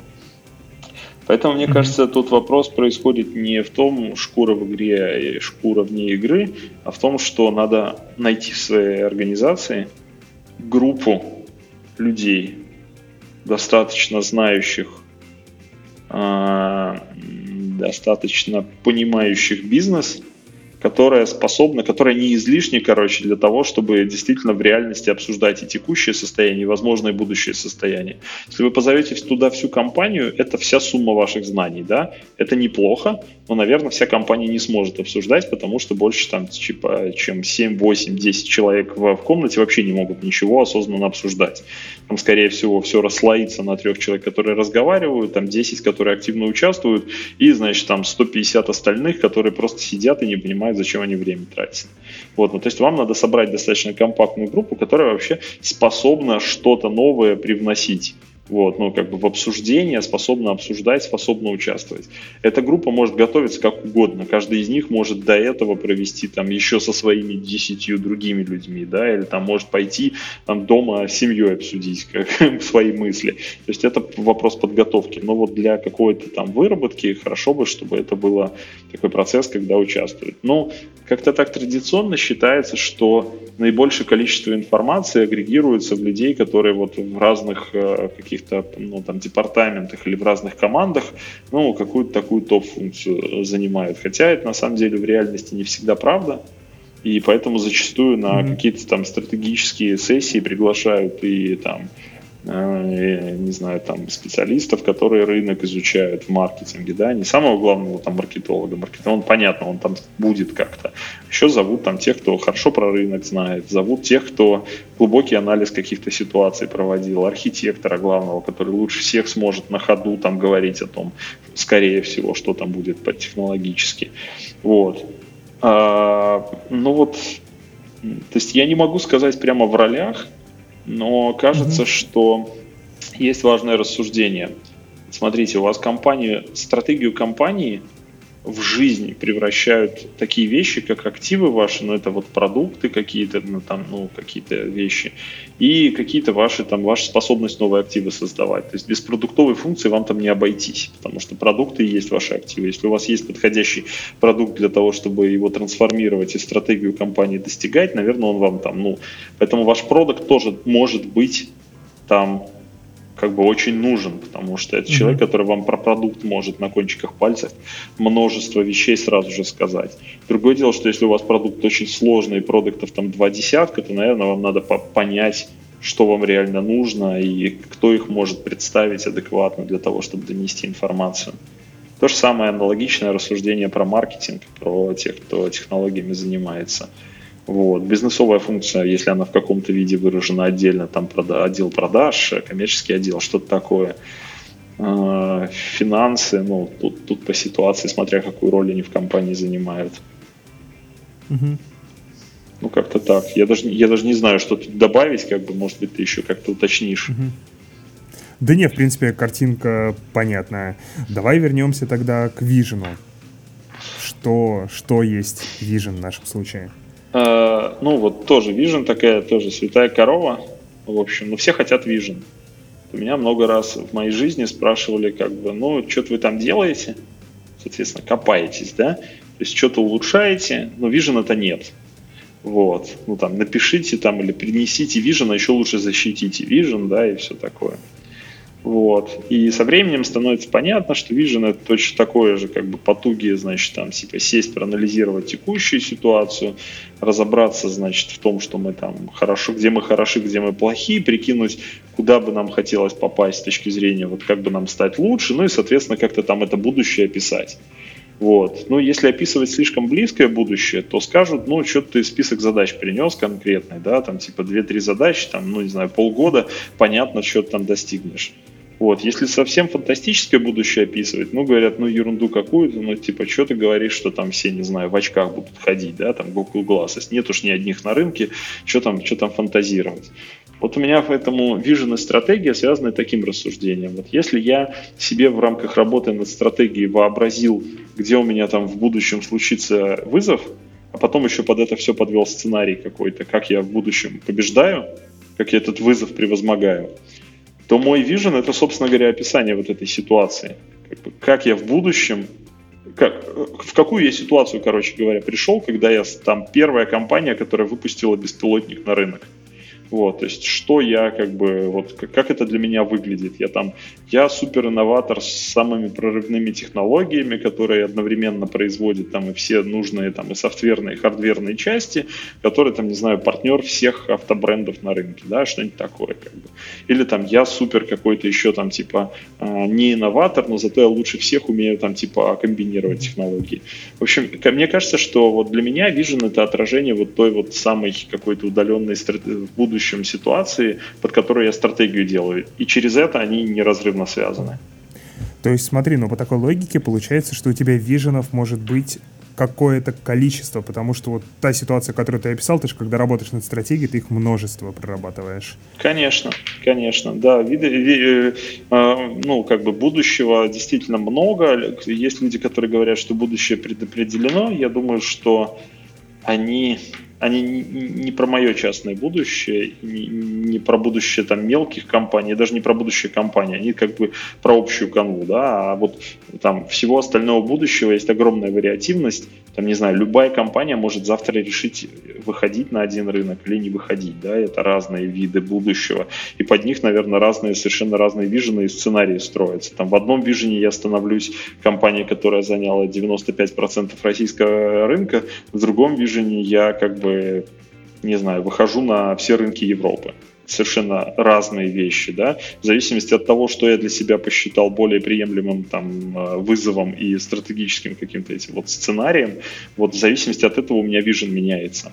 И в чем красота, как бы изящество там хорошего вижена в том, что он людям объясняет сразу же не просто абстрактную картинку рисует, что мы будем номер один на рынке там а, знаю, не знаю, там чего-нибудь, да, а он сразу же еще грани задает, за счет чего мы там будем на этом рынке, и как бы и как этот рынок выглядит. Он не просто говорит номер один на рынке, он говорит там типа ребята конкретно в России это уже хорошее уточнение, да, типа конкретно на рынке, не знаю, там мессенджеров, значит конкретно мы будем номер один за счет того-то, того-то, того-то.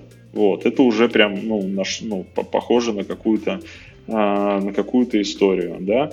Вот. Соответственно, вот я Vision стратегию стараюсь не разделять, потому что я в своей жизни написал достаточное количество бесчё... ну, никчемных там этих виженов и для себя, и для других, как бы, и, э, и, и там сам страдал за, по, по этому поводу, и, и люди от меня страдали с такими виженами.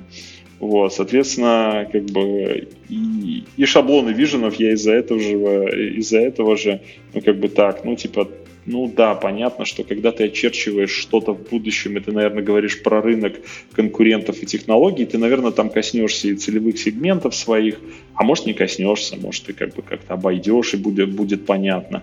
В общем, я что-то как-то вообще не, не очень люблю шаблоны, я, наверное, плохой пример людям даю, вот, но я все время так, как бы запишите своими словами, как знаете, вот, а потом, если вы сто раз проитерируете это, вы сами поймете, где у вас логические блоки, как они связаны, и там из этого ваш личный шаблон э, родится. Вы, главное, первые сто раз напишите. Вот. Угу. А, смотри, мы зашли сейчас как раз на следующую интересную тему. Мы уже поговорили вообще, как может выглядеть хорошая стратегия, какие у нее признаки, поняли, как ее нужно разрабатывать. И вот сейчас ты зашел такой на территорию плохих примеров. А, давай вот немножко таких вот прям накидаешь примеров того, что можно считать там плохой стратегией, плохим виженом, и может быть какие-то маркеры яркие, по которым вот можно понять, что, блин, что-то мой SEO не дорабатывает. Кажется, пора валить. Смотри, вот э, возвращаясь там к самому началу, мне кажется, вот это тоже, это, это тоже как, как оно связано и как хорошее определяется. Если ты читаешь стратегию, которую там предложили вам, значит, там топ-менеджмент и SEO, и ты не понимаешь, как она тебе жить помогает, значит, наверное, она ни на что не ответила. Ну, то есть, в смысле, она для тебя ничего не решила. Если она для тебя сложную ситуацию не упростила, вот ты там какой-нибудь middle менеджер или там а, senior developer, которому все равно приходится думать там и что-то там предлагать, и какие-то выборы делать. Если она тебе не упростила ничего, и ты не понимаешь, никуда вы движетесь, не более того, не можешь какие-то свои там ежедневные решения на этом базировать, то, наверное, как бы, ну, наверное, тебе не принесли что-то, ну, ничего толкового. А паттерны, которые там встречаются, ну, они такие же, как на самом деле у любого плохого текста. Ну, то есть они зачастую обтекаемые, ну, то есть не говорящие конкретики. Они очень любят слова там типа лучший на рынке, значит, там Э, там какой-нибудь инновационный, тоже хорошее затасканное слово, или там не говорят о том, на, на каком рынке и почему именно мы лучше. Ставят четкую финансовую цель, ну, под которой нет ни основы, ни понимания, ничего. Там, не знаю, заработать миллиард долларов. Вообще отличная цель. Я под такую стратегию, как бы, если она реальная, ну, готов вписываться. Вот, но и, и вопросы я до этого буду задавать, а как, как этот миллиард станет реальным, да? То есть вот это вот очень много паттернов таких, которые говорят, что оно там расплывчатое, неконкретное, и это самое. Еще один паттерн – нереалистичность, просто такая легко оцениваемая нереалистичность. Ну, то есть если кто-то сегодня скажет о том, что он в следующем году, значит, э, ну, я не знаю, там колонию на Марсе сделает, я знаю, там есть человек, который очень хочет колонию на Марсе, но даже он не говорит, что в следующем году, да, вот, потому что, ну, как бы он, он искусно выдерживает грань между, значит, там, популизмом, рекламой и все-таки попытками что-то сделать. Вот. Ну, то есть она, ну, все, что ставится, должно быть реалистичными, и это говорит о том, что, ну, наверное, кто-то этот реализм хоть как-то оценил. То есть либо кто-то спрогнозировал, что ситуация туда будет развиваться, и у него есть, ну, какое-то там а, ну, какие-то конкретные шаги, чтобы ее туда привести, либо кто-то там уловил тренды, а, либо, ну вот, либо что-то еще, да. А, но реализм это очень важно, потому что люди через год, даже если они сейчас поверили, но через год видят, что они не приближаются, но через год вопросы станут активнее задавать. Потому что что-то мы миллиард не зарабатываем, а только миллион зарабатываем как бы, а где миллиард? А когда он будет? А можно посмотреть, как бы, ну, хотя бы на промежуточные шаги. А, э, кроме реалистичности, еще очень плохой паттерн, а, когда а, стратегию подменяют э, ну, конкретным списком просто проектов. Есть вот приходят и говорят, смотрите, ребята, для того, чтобы, значит, на, нам надо сделать, стать великой компанией, вот конкретный список, прям конкретный список проектов. Я в своей жизни не видел ни одного IT-проекта, у которого бы, э, значит, э, зафиксировали скоп и получили адекватный результат там больше, чем, ну, хотелось бы год сказать, но на самом деле в реальности, ну, типа, не знаю, месяцев 9. Вот, ну, то есть на год уже, ну, невозможно планировать ну, я не знаю, какая ситуация через год будет. В смысле, я запланировать могу даже сделать могу. Половину просто того, что я делаю, надо будет по пути еще там корректировать, видоизменять, дотаскивать и все прочее. Почему, в общем, там какие-то гибкие методологии и все такое э, популярность по по получили. Ну, кроме, конечно, евангелистов там и всего прочего. Да потому что просто как бы меняться надо быстрее сейчас, чем, э, чем у тебя э, ну, какой-то горизонт планирования. То есть горизонт планирования может быть далекий, а меняться надо вот там уметь в моменте просто. Вот. Соответственно, вот мне кажется, что вот здесь еще тоже проблема. Когда список проектов принесли, и ты на него смотришь и понимаешь, окей, ребята хотят список проектов на все пять лет прибить гвоздями. Как бы ерунда какая-то. На год хотят прибить гвоздями. Ну, окей, но надо, наверное, выяснить, а они готовы от чего-то отказываться, там, это самое. А, кроме этого, есть еще такое занимательное рассуждение. Вот если как бы стратегия это какой-то там значит, э, ну, там, сценарий того, как мы в будущем там свою ключевую какую-то проблему решаем и как-то там что-то завоевываем, наверное, есть вещи, которые мы обязаны для этого делать, и это уже понятно сейчас. Может, не все, но первые шаги. И, наверное, есть вещи, которые делать для этого точно не надо. Это то самое знаменитое рассуждение о том, что стратегия говорит не, не столько о том, что надо сделать, сколько ну, о том, что делать не надо. В смысле, что мы должны остановить сейчас и не делать, что бесполезно, или там, что только во вред, что не принесет результата. Многие компании не умеют вообще отказаться от чего-то делать, потому что, ну как же, люди сидят, зарплату за это получают, как же так, нам что их уволить? Вот, или там, не знаю, как бы, вот мы договорились уже, что до конца года это делаем, ну ладно, пусть поделают, да, как бы, ну, типа, понимаем, что пользы оттуда не будет, что, как бы, люди там только, значит, энергию свою сожгут, энтузиазм растеряют из-за того, что результата нет, ну ладно, пусть доделают. Э, значит, еще такое же вот связанное с тем, что чего не делать, рассуждение какое. Если вот вы стратегию сформулировали, и вы в ней вообще не видите никаких ограничивающих факторов, ну, то есть каких-то там рамок, которые говорят, вот туда идем, сюда не идем, это наш фокус, это не фокус, то, наверное, как бы я не знаю, как вы в этом случае решение будете принимать. То есть вы должны на стратегию посмотреть и сказать, о, прикольно, они сформулировали, значит, я вот это могу не делать, вот это делать иначе. Условно говоря, там сформулировали вы, что идете, сейчас у вас фокус там не на российском рынке развиваться, а, не знаю, на белорусский выходить. И вы такие, опа, так это ж мне надо взять и половину моего бэкэнда переписать, чтобы еще одну копию поднять, значит, там для значит, там, условных белорусов и все такое. Я просто из Минска сам, вы извините за примеры, как бы. А, а, вот, и, соответственно, ну, как бы, вот у вас сразу же выборы, то есть, опа, а мне, оказывается, надо там не мой, там, как бы, этот э, российский бесконечно, там, значит, вылизывать и развивать, еще сегменты искать, а мне, оказывается, там надо больше упороться о том, чтобы у меня там, не знаю, точно такой же, но точка бай можно было поднять, значит, и на нем там развернуться. Или там убедиться, что у меня, не знаю, там платежные способы определенные. Ну, то есть, стратегия, когда вам она озвучена, она вам какие-то вещи там позволяет реприоритизировать у себя, что-то отказаться, что-то, что, чему-то получить подтверждение и сказать, о, это я теперь точно делаю, потому что вот как бы вот, вот мне рассказали. А, ну, наверное, последнее, что я сказал бы, что хорошая стратегия или наоборот даже так, плохая стратегия, она, ну, как бы такая, типа, ультимативна, да, то есть я, я слышу в индустрии много примеров там этих жестких лидеров, которые говорят, вот делай вот так, и они потом там супер успешные и все прочее.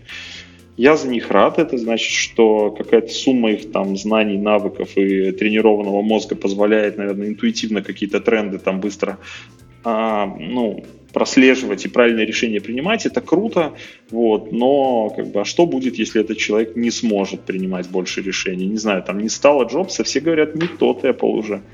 Вот, ну, соответственно, как бы вот, э, поэтому мне кажется, что тут еще важная штука, что если стратегия ультимативно жестко исходит из одного человека, то там всегда есть риск того, что как бы это не стратегия просто, а очень там, типа, очень весомое мнение.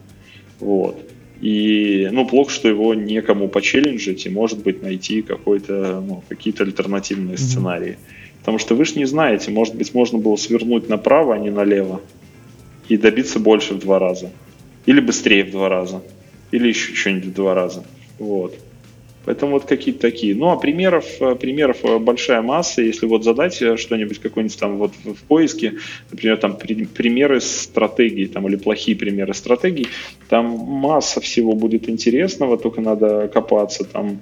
И масса примеров, когда компании, в общем, абсолютно не осознавая, что происходит на рынке, просто выбирали для себя какие-то неправильные вещи, просто из-за того, что они там считали, ну, ну, как бы неправильно считали, да, неправильно, неправильную сторону свернули, сформулировали для себя какой-то абстрактный булшит и, и не смогли себя заставить сформулировать что-то что значимое, что-то конкретное.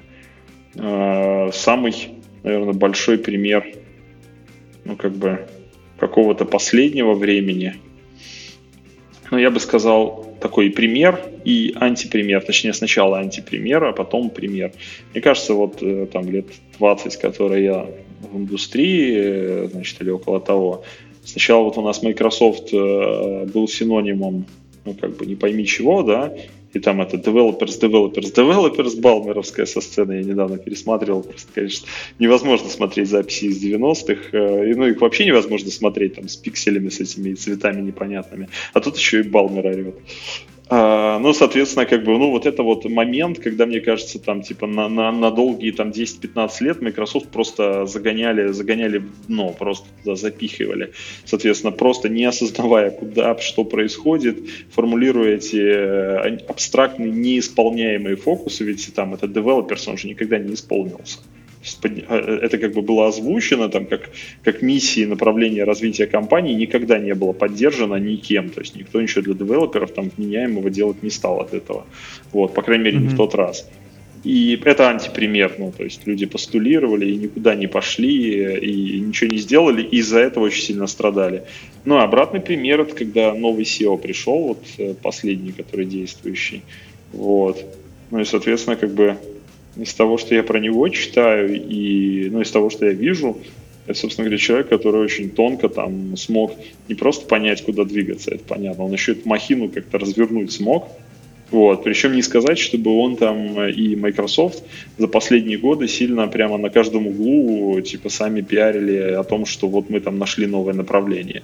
Они как-то сначала несколько вещей крупных сделали, после чего стало понятно, что они всерьез тут э, как бы как игрок вернулись в онлайн. А потом неожиданно стало казаться, что у них вообще все получается.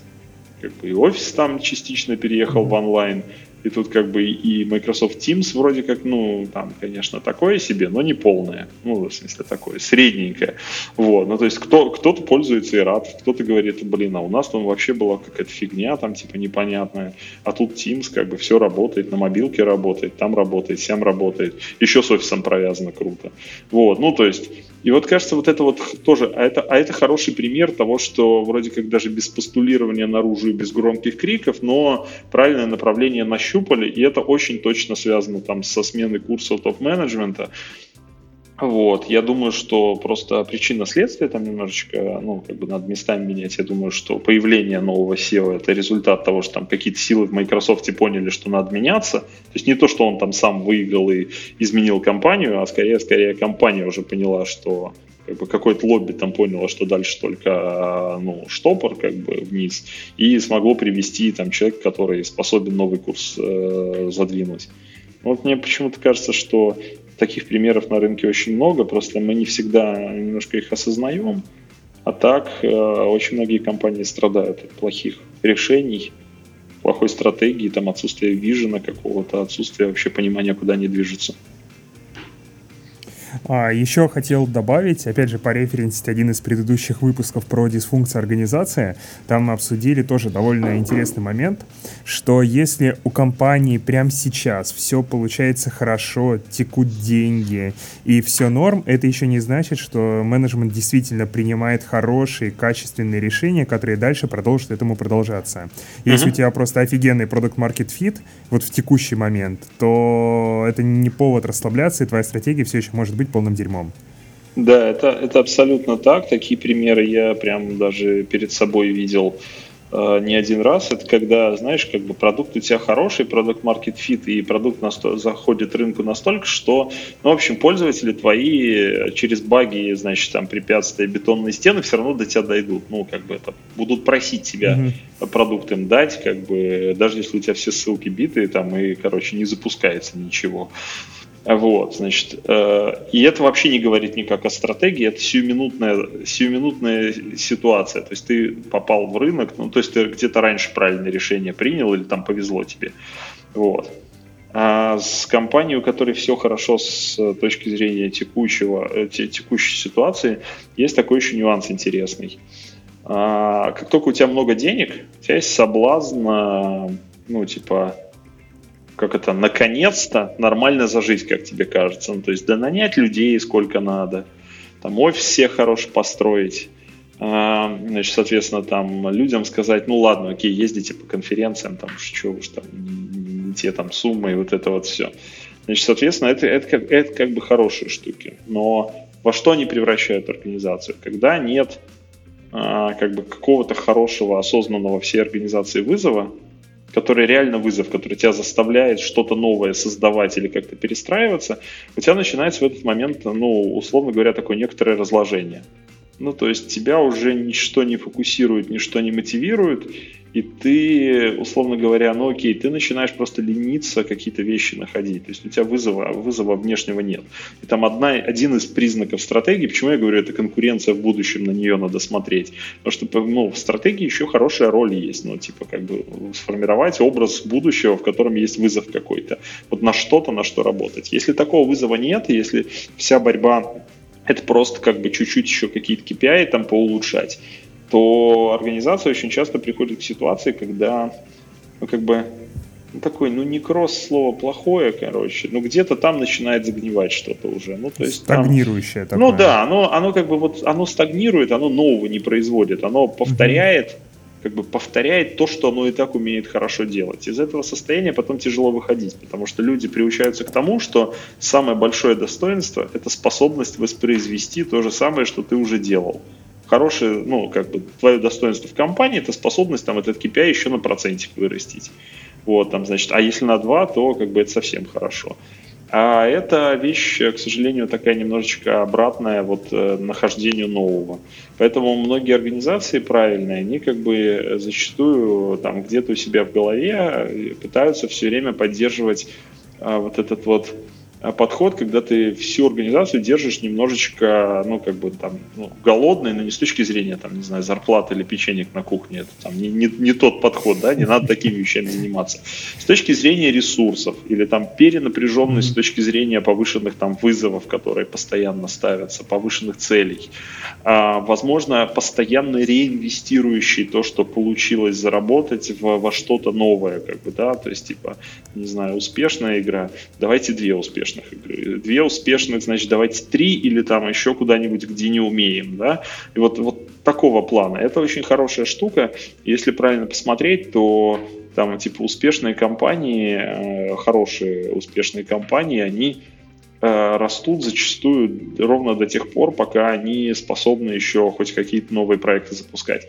Как только она стала настолько большой, что следующий новый проект там, или несколько следующих, она уже своей же бюрократией сама и губит, вот там уже, ну, в смысле, там уже надо начинать реально серьезно сверху какие-то перемены насаждать. Потому что когда ты стал огромный, у тебя вся твоя культура уже такая тягучая, что ты стартап не можешь породить и его как-то там своим потенциалом вы, вытолкнуть, вот в этот момент как бы все плохо с моей точки зрения, уже, уже прям ну, совсем плохо. А у тебя есть примеры, когда из этого вот плохого состояния удавалось, ну не знаю, не возвращаться, возвратиться-то уже никогда в прошлое нельзя, но в общем выходить э, куда-то на нормальные э, развитие дальнейшее? Ну, слушай, мне так тяжело, я там не во всех компаниях, в смысле, в большинстве компаний мира я не работал как понятно, как понятно, как бы из, из опыта, да. Соответственно, ну, тут такая история. Э, как мне кажется, ну, во-первых, вот этот пример с Microsoft, который я приводил, как бы mm-hmm. в какой-то момент казалось, что все, ребята будут вечно сидеть и выжимать э, просто о, из офиса, ну, там, Microsoft Office же самый приносящий деньги продукт был, да, что они будут сидеть и вечно из него вы, вы, выжимать, как бы, значит, там, сколько будет выжиматься, это первая история, вот. А, есть еще в индустрии, в общем, какое-то количество камбэков, когда компания там совсем, ну, как бы начинала куда-то скатываться, потом себе находила, но Apple там тоже огромный пример этому. Причем, наверное, наверное, как бы вот он, поэтому он там с Джобсом так сильно и связан, когда всем казалось, что, ну, в общем, все, там Apple уже и долю проиграл, и на рынке компьютеров его нет, и ничего там нового не будет, и какие-то неудо... не, не, непонятные продукты. Вот. Из э, каких-то компаний, которые нас окружают, ну, есть такой пример классический, тоже там в бизнес-школах его всяких проходит, это про компанию Ford, которая где-то там в районе, ну, в прошлом столетии еще ухитрилась себя довести до того, что у нее было, опять же, там какое-то бесконечное количество брендов о владении. Все эти бренды конкурировали друг с другом, накладываясь просто модельными рядами, конкурируя, ну, друг друга с рынка выдавливая и вообще. И там пришедший SEO в первую очередь сделал, что типа четко развел э, линейки, как бы очень четко спозиционировал, опять же, какой бренд для чего служит, отказавшись от кучи брендов и продав их. Ну и, соответственно, привел компанию, опять же, к состоянию того, что все очень, все стало очень четко и понятно, э, четко сфокусировано и как бы с таким скорее ускоряющимся этим каким-то движением. Из российских компаний, но мне сейчас так вот э, тяжеловато. Э, сейчас попробую какой-нибудь пример вспомнить. Вот. А у кого там какой-нибудь хороший э, этот самый камбэк какой-нибудь такой, чтобы мы все, все, у всех на слуху было? Ну вот я тоже сейчас пытаюсь вспомнить, мне что-то в голову в России вообще мало что хорошего приходит. Я просто перебираю там условно такие топовые компании, там они все вроде бы ну да, там, у топовых, у топовых там скорее ситуация такая, о том, что они как бы либо, либо там были и там остаются. Вот я, uh-huh. я, я что-то перебираю, и это самое. Ну, это, наверное, не, не всегда мне каких-то эрудиций. В России не возвращаются из ямы. Может быть, все впереди, просто надо там еще чуть-чуть посидеть, или кто-то должен прийти и послушать наш, наш выпуск. Вот. Ну, да, да, да, да, да, хотелось бы. Но мне кажется, что такие примеры легко опознать, когда реально начинаешь задумываться о том, что вот ты там про компанию слышал только какое-то такое плохое, а потом ты начинаешь неожиданно смотреть и видеть, как она совершенно по-другому себя начинает вести на рынке, совершенно ну, как бы меняя представление о себе же, о себе же предыдущий. Но я не знаю, ну, наверное, может быть, я нерелевантный пример, вы мне тут скажете. Мне кажется, что, например, там в какой-то момент Аэрофлот стал очень-очень-очень, э, значит, там по всем параметрам, э, ну, такой прям топовой авиакомпанией, вот с точки зрения того, как он там, типа, все отстроил, какие сервисы он стал предоставлять. Ну, как-то я просто редко раньше летал аэрофлотом, но мне кажется, что типа 10 лет назад это как бы было какое-то другое ощущение системно. Вот. Я даже не знаю, а кто еще из таких крупных игроков сложно сказать. Может, из банков кто-то. Ну, тоже, У меня есть просто э, есть примеры, где пытаются выйти из штопора, но не очень получается. И Ну, там, тут же дело какое, то есть, как бы, у, как это, самое дно это не пытаться выйти, пытаться выйти это mm-hmm. уже как бы, это уже хороший, хороший проект, как-то лучше умереть стоя, да, чем жить на коленях. Вот, поэтому такое дело. Ну да, не, не у всех получается, но иногда как бы красиво там как-то или в попытках это все-таки, хотя бы с точки зрения опыта у людей, это прям, uh-huh. ну, это, это круто, когда люди приходят а, с каким-то uh-huh. таким, с, с практикой большой и говорят, а вот мы то делали, это делали, а вот мы это пробовали, оно не работает. Ну, это уже ж ценно, это, это вот самое ценное в людях, наверное, uh-huh. это там сколько всего они пробовали и про сколько они могут сказать, работает оно или не работает. Да, это хорошая мысль. А вот смотри, я предлагаю разобрать еще один такой edge case плохой стратегии. Это случай, когда ее вообще нет. То да, есть приходишь ты в компанию, case. стратегии нет, и тебе говорят, братан, ну иди, рви рынок. Как жить? Ну, мне кажется, что здесь будет э, просто такое количество вопросов возникать, что они вас, э, ну, сумма ответов на эти вопросы она вас и будет как-то, ну, то, то есть эта сумма вам в конечном итоге э, за, заменит э, вашу стратегию. То есть вам придется все равно, ну, скажут там, братан, иди рви рынок, да, там, там, какой рынок, почему, почему именно его, какие у нас шансы, из чего он состоит, там, а кто там уже на этом рынке есть. Вот. Возможно, просто культура в компании такая, что ответить на эти вопросы самому себе придется и самому же себе и, и делать. Но это как бы, ну, отлично, ну, как бы хотя бы на своем уровне иметь консистентную позицию, вот у себя в голове ее выстроить и сказать, окей, Остальные-то у меня не очень умненькие, ну, такие там, типа, разные есть. Но я хотя бы у себя в голове, ну, как бы подружусь и, и на эти вопросы отвечу. Круто, они мне их задали, или я их сам задал, и цель мне поставили. Пойду попробую посмотреть, как бы, а как я этого достигнуть могу. Потом увидите, у вас там еще полтора человека таких же найдут, с которыми хотя бы обсуждать можно какие-то вещи и какие-то решения распространять. Ну, а дальше зависит от того, просто, ну, сколько вы людей можете как-то привлечь к обсуждению и насколько людей вы влияете там прямой какой-то там по должности, да, не знаю, там, скольким вы людям способны просто какие-то вещи как задачу поставить, да, ну вот, например, если вы продукт менеджер наверное, вам скажут, иди рви рынок, но после этого, ну, сколько-то времени у вас будет для того, чтобы там поанализировать и какие-то задачи первые накидать, там, и результаты увидеть. Ну, вот, наверное, у вас там э, вот в меру того, сколько у вас там полномочий о том, чтобы какой-то курс там прокладывать, вот, наверное, вы сколько-то пользы принесете. А потом еще посмотрите, там, может, с маркетингом договоритесь, может, там, customer support как-то подтянете, который вам поможет. Sales там что-то как-то там пере, переубедите в свою веру. Вот, ну, то есть это же такая история. Но стратегии действительно может не быть. Ну, как в анекдоте. Так здесь повелось, да? Вот. Но, соответственно, но, но это не означает, что у вас в голове не должно быть хоть какого-то к ней приближения, которое вы для себя для себя используете. Я упражнения часто делал, когда сложную какую-нибудь задачу, которую можно и так, и сяк решить, да, ну такую вот. Типа вроде как понятно, что сделать можно, а варианта три все равнозначные. Ну вот возьмите второго такого же после вас умного, сядьте с ним и попробуйте на двоих, но прям, ну вот прям железобетонно договориться, чтобы вы вышли и одно и то же транслировали. Вот. То, то, то же самое с планами на развитие продукта. Попробуйте с маркетологом с вашим до единой точки утрястись просто вот как бы до этого самого. Потом глядите и остальных сможете убеждать, если вас хотя бы двое будет, и вы друг другу доказали, цифрами какими-то проверили. Ну, третьему, третьему докажете, там еще что-то.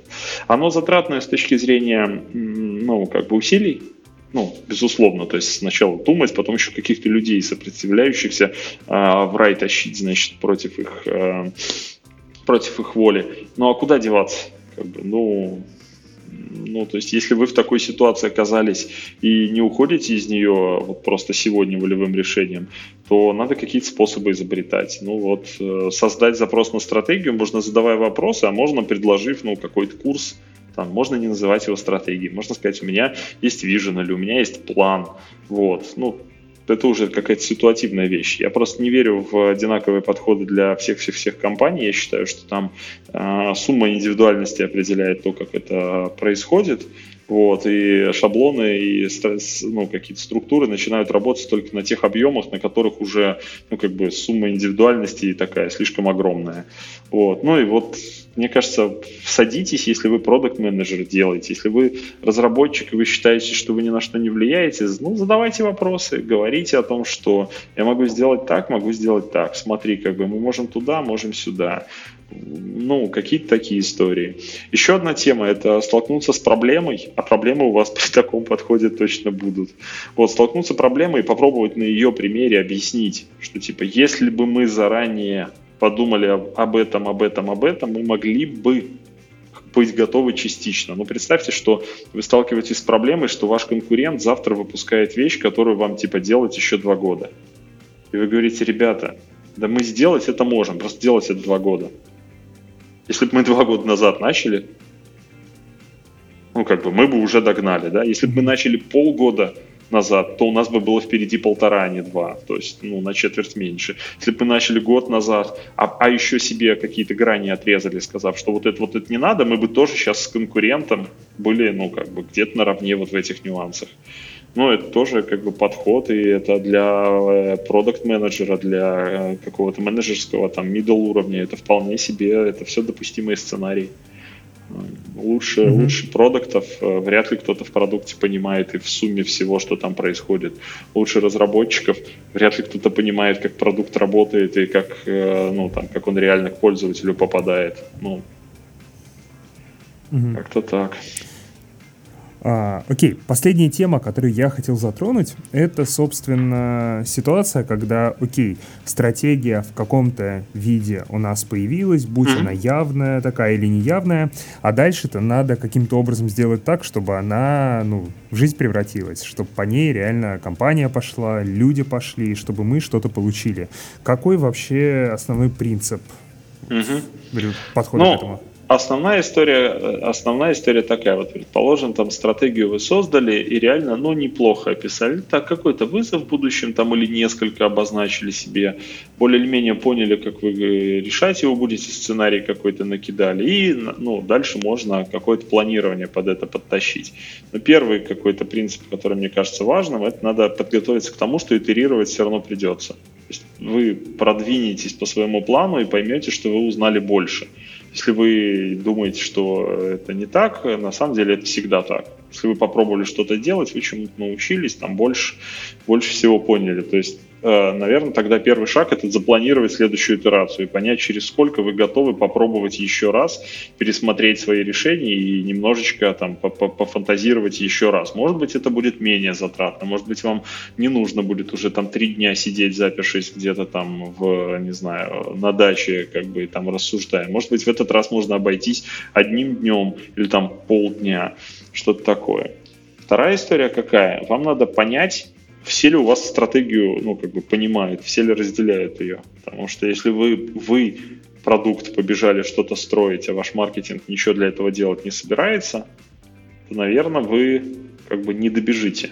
Точнее, вы добежите, а палочку эстафетную не передадите, потому что некому и вот, ну, типа, провалидировать со своими какими-то там пирами и теми, с кем вы работаете, о том, а вы там одинаково поняли, или там одинаково ли мы планируем задачи, это тоже там важный, важный элемент, важно в этом разобраться, как бы, а мы там в одну сторону гребем, потому что в лодке, которые все гребут как бы в разные стороны, хорошо, если эта лодка в результате стоит, ну, как бы на месте, есть еще второй вариант. Она, значит, плывет в ту сторону, куда гребут сильнее. Да? Есть еще третий вариант. Она плывет в сторону водопада. Несмотря на то, что, как бы, ну, значит, люди гребут куда-то, она может, вот водопад может оказаться сильнее. Вот, поэтому это все надо учитывать. Вот провалидировать с другими, как бы, о том, а мы там с тобой, ну, правильно понимаем, что вот, вот в таком порядке туда-то, как бы, давай вот посмотрим, а что ты там делаешь для этого, а что я планирую делать. Давай там синхронизируемся, когда попробуем мои первые шаги, давай с твои твои тоже возьмем, обсудим, там, как бы, что у нас получилось. Вот, без командного взаимодействия тут, тут никак. Ну и третье, я бы сказал, что хорошо записывать себе, ну, более или менее о том, чему научились-то. Ну, то есть, что в следующий раз в условиях неопределенности. Неопределенность же чем плоха? Приходим мы все на собрание, одни говорят, значит, короче, пользователи вот такие, а другие говорят, да нет, ну вы не понимаете, они вот такие на самом деле. Вот, и как бы начинается вот это вечное обсуждение. Слушайте, как бы я как эксперт вам говорю, наши пользователи, значит, готовы покупать у нас два раза чаще.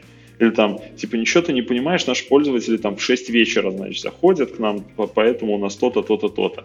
Вот это вот вечная история, там, с, с, с, ну, мнение, да. Вот как бы в следующий раз хорошо бы, чтобы вы собрались э, на стратегическую сессию, уже немножко научившись и уже там конкретно такой, ты говоришь, два раза заходят, да, вот тебе график, покажи мне хоть, хоть один раз, да, там, э, как эти пользователи заходят, значит, почему там так и так и так и так. То есть чему-то научиться.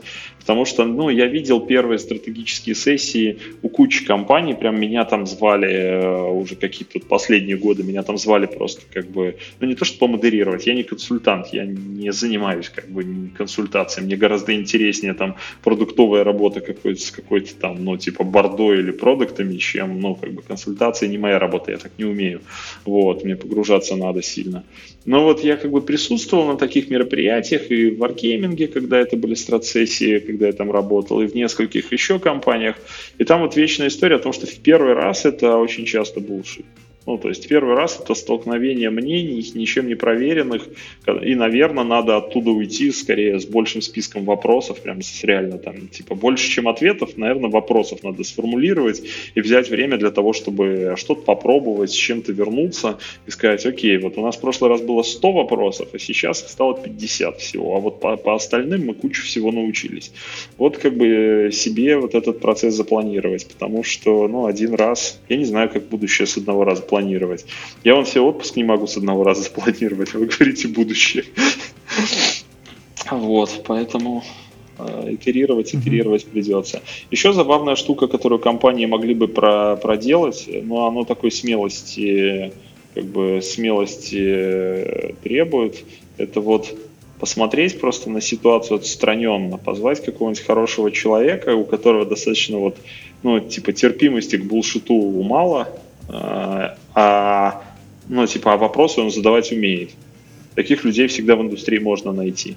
Вот, если не знаете, напишите, я вам дам парочку таких упырей. Вот. Ну и, соответственно, такого человека просто пригласите, чтобы он, ну, в смысле, не надо как бы много времени. Пригласите его с вами там посидеть э, про, про то, как вы разговариваете про стратегию, и как бы, чтобы он вам потом честно фидбэк сказал о том, что типа я не услышал как бы как, э, каких-нибудь там не услышал правильных вопросов у вас вообще, ну как бы дно, да, или там вы все время говорите о том, значит, а, там типа перетягиваете одеяло с отдела в отдел, вообще не обсуждаете, ну типа что достигнуть-то надо, вот, или там вы амбициозно там целитесь в то, чего никогда не достигнете, или там что, что, то, про что вы вообще ничего не знаете. Вот, ну, то есть, и вот вам, если вы способны такой фидбэк переварить, то это круто. Проблема в том, что зовут консультанта зачастую. А с консультантами какая проблема? Он деньги свои заработать хочет, он не хочет вам фидбэк дать честный. Но в смысле очень хороший, крутой консультант, который там все в жизни уже видел, он вам даст этот фидбэк. Может быть там мягко, как бы какими-то там рекомендациями всем прочим. Вот, а как бы, а вот если вы просто человека позвали, он вам, ну, скорее всего скажет, что типа, ну, блин, я думал, что у вас тут сессия будет, а вы тут фигней занимаетесь. Как бы, ну вот там, какие-то такие вещи. Блин, где-то недавно прочитала такой совет. Э, просите не фидбэк, а совет. Ну, типа, это такой какой-то психологический феномен, когда просишь людей дать... Ну, это к консультантам не относится, понятно, у вас там уже договорные отношения, но просто вспомнилось. Когда вы просите людей дать фидбэк, они э, в большей степени э, смотрят больше в прошлое, такое оценочное суждение в целом uh-huh. дают там личности uh-huh. и прочее. А когда вы просите совет, они типа смотрят в будущее и уже дают какие-то, собственно, именно ту работу делают, которую вы от них и просили. Угу. Но ну, кажется, да, что это... консультантам это, может быть, не поможет. Но, но это, это смысл имеет. Люди легко словами программируются на результат. Ну, в смысле, не в том смысле, что ты ему сказал, он пошел там головой стенку пробивать, но люди легко по-разному высказывают свои мысли, совершенно в разном, ну, с, с разной тональностью и с, с разным фокусом. Действительно, конечно, если спросить совет, наверное, люди там типа советовать как бы проще и психологически даже приятнее, да, ну, то есть высказывать какую-то там на про будущее это самое. Ну, да, вот. Окей, давайте на этом подводить черту.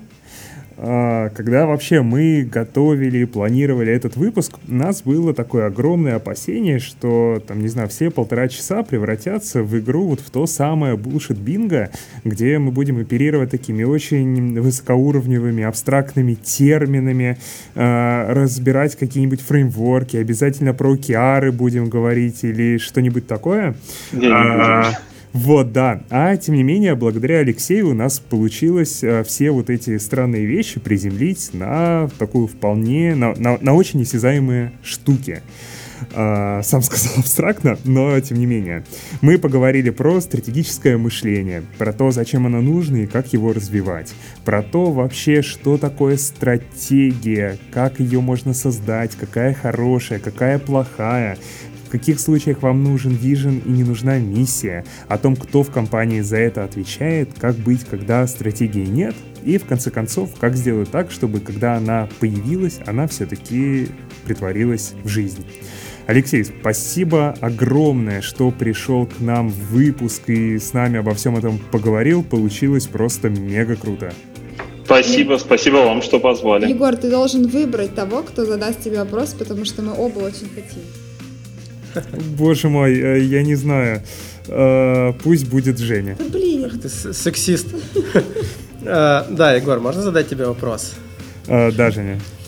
Что тебе нравится больше, чем делать вид, что ты позвал гостя поговорить про тему, а на самом деле просто, чтобы сделать бесплатную консультацию по стратегии для подкаста?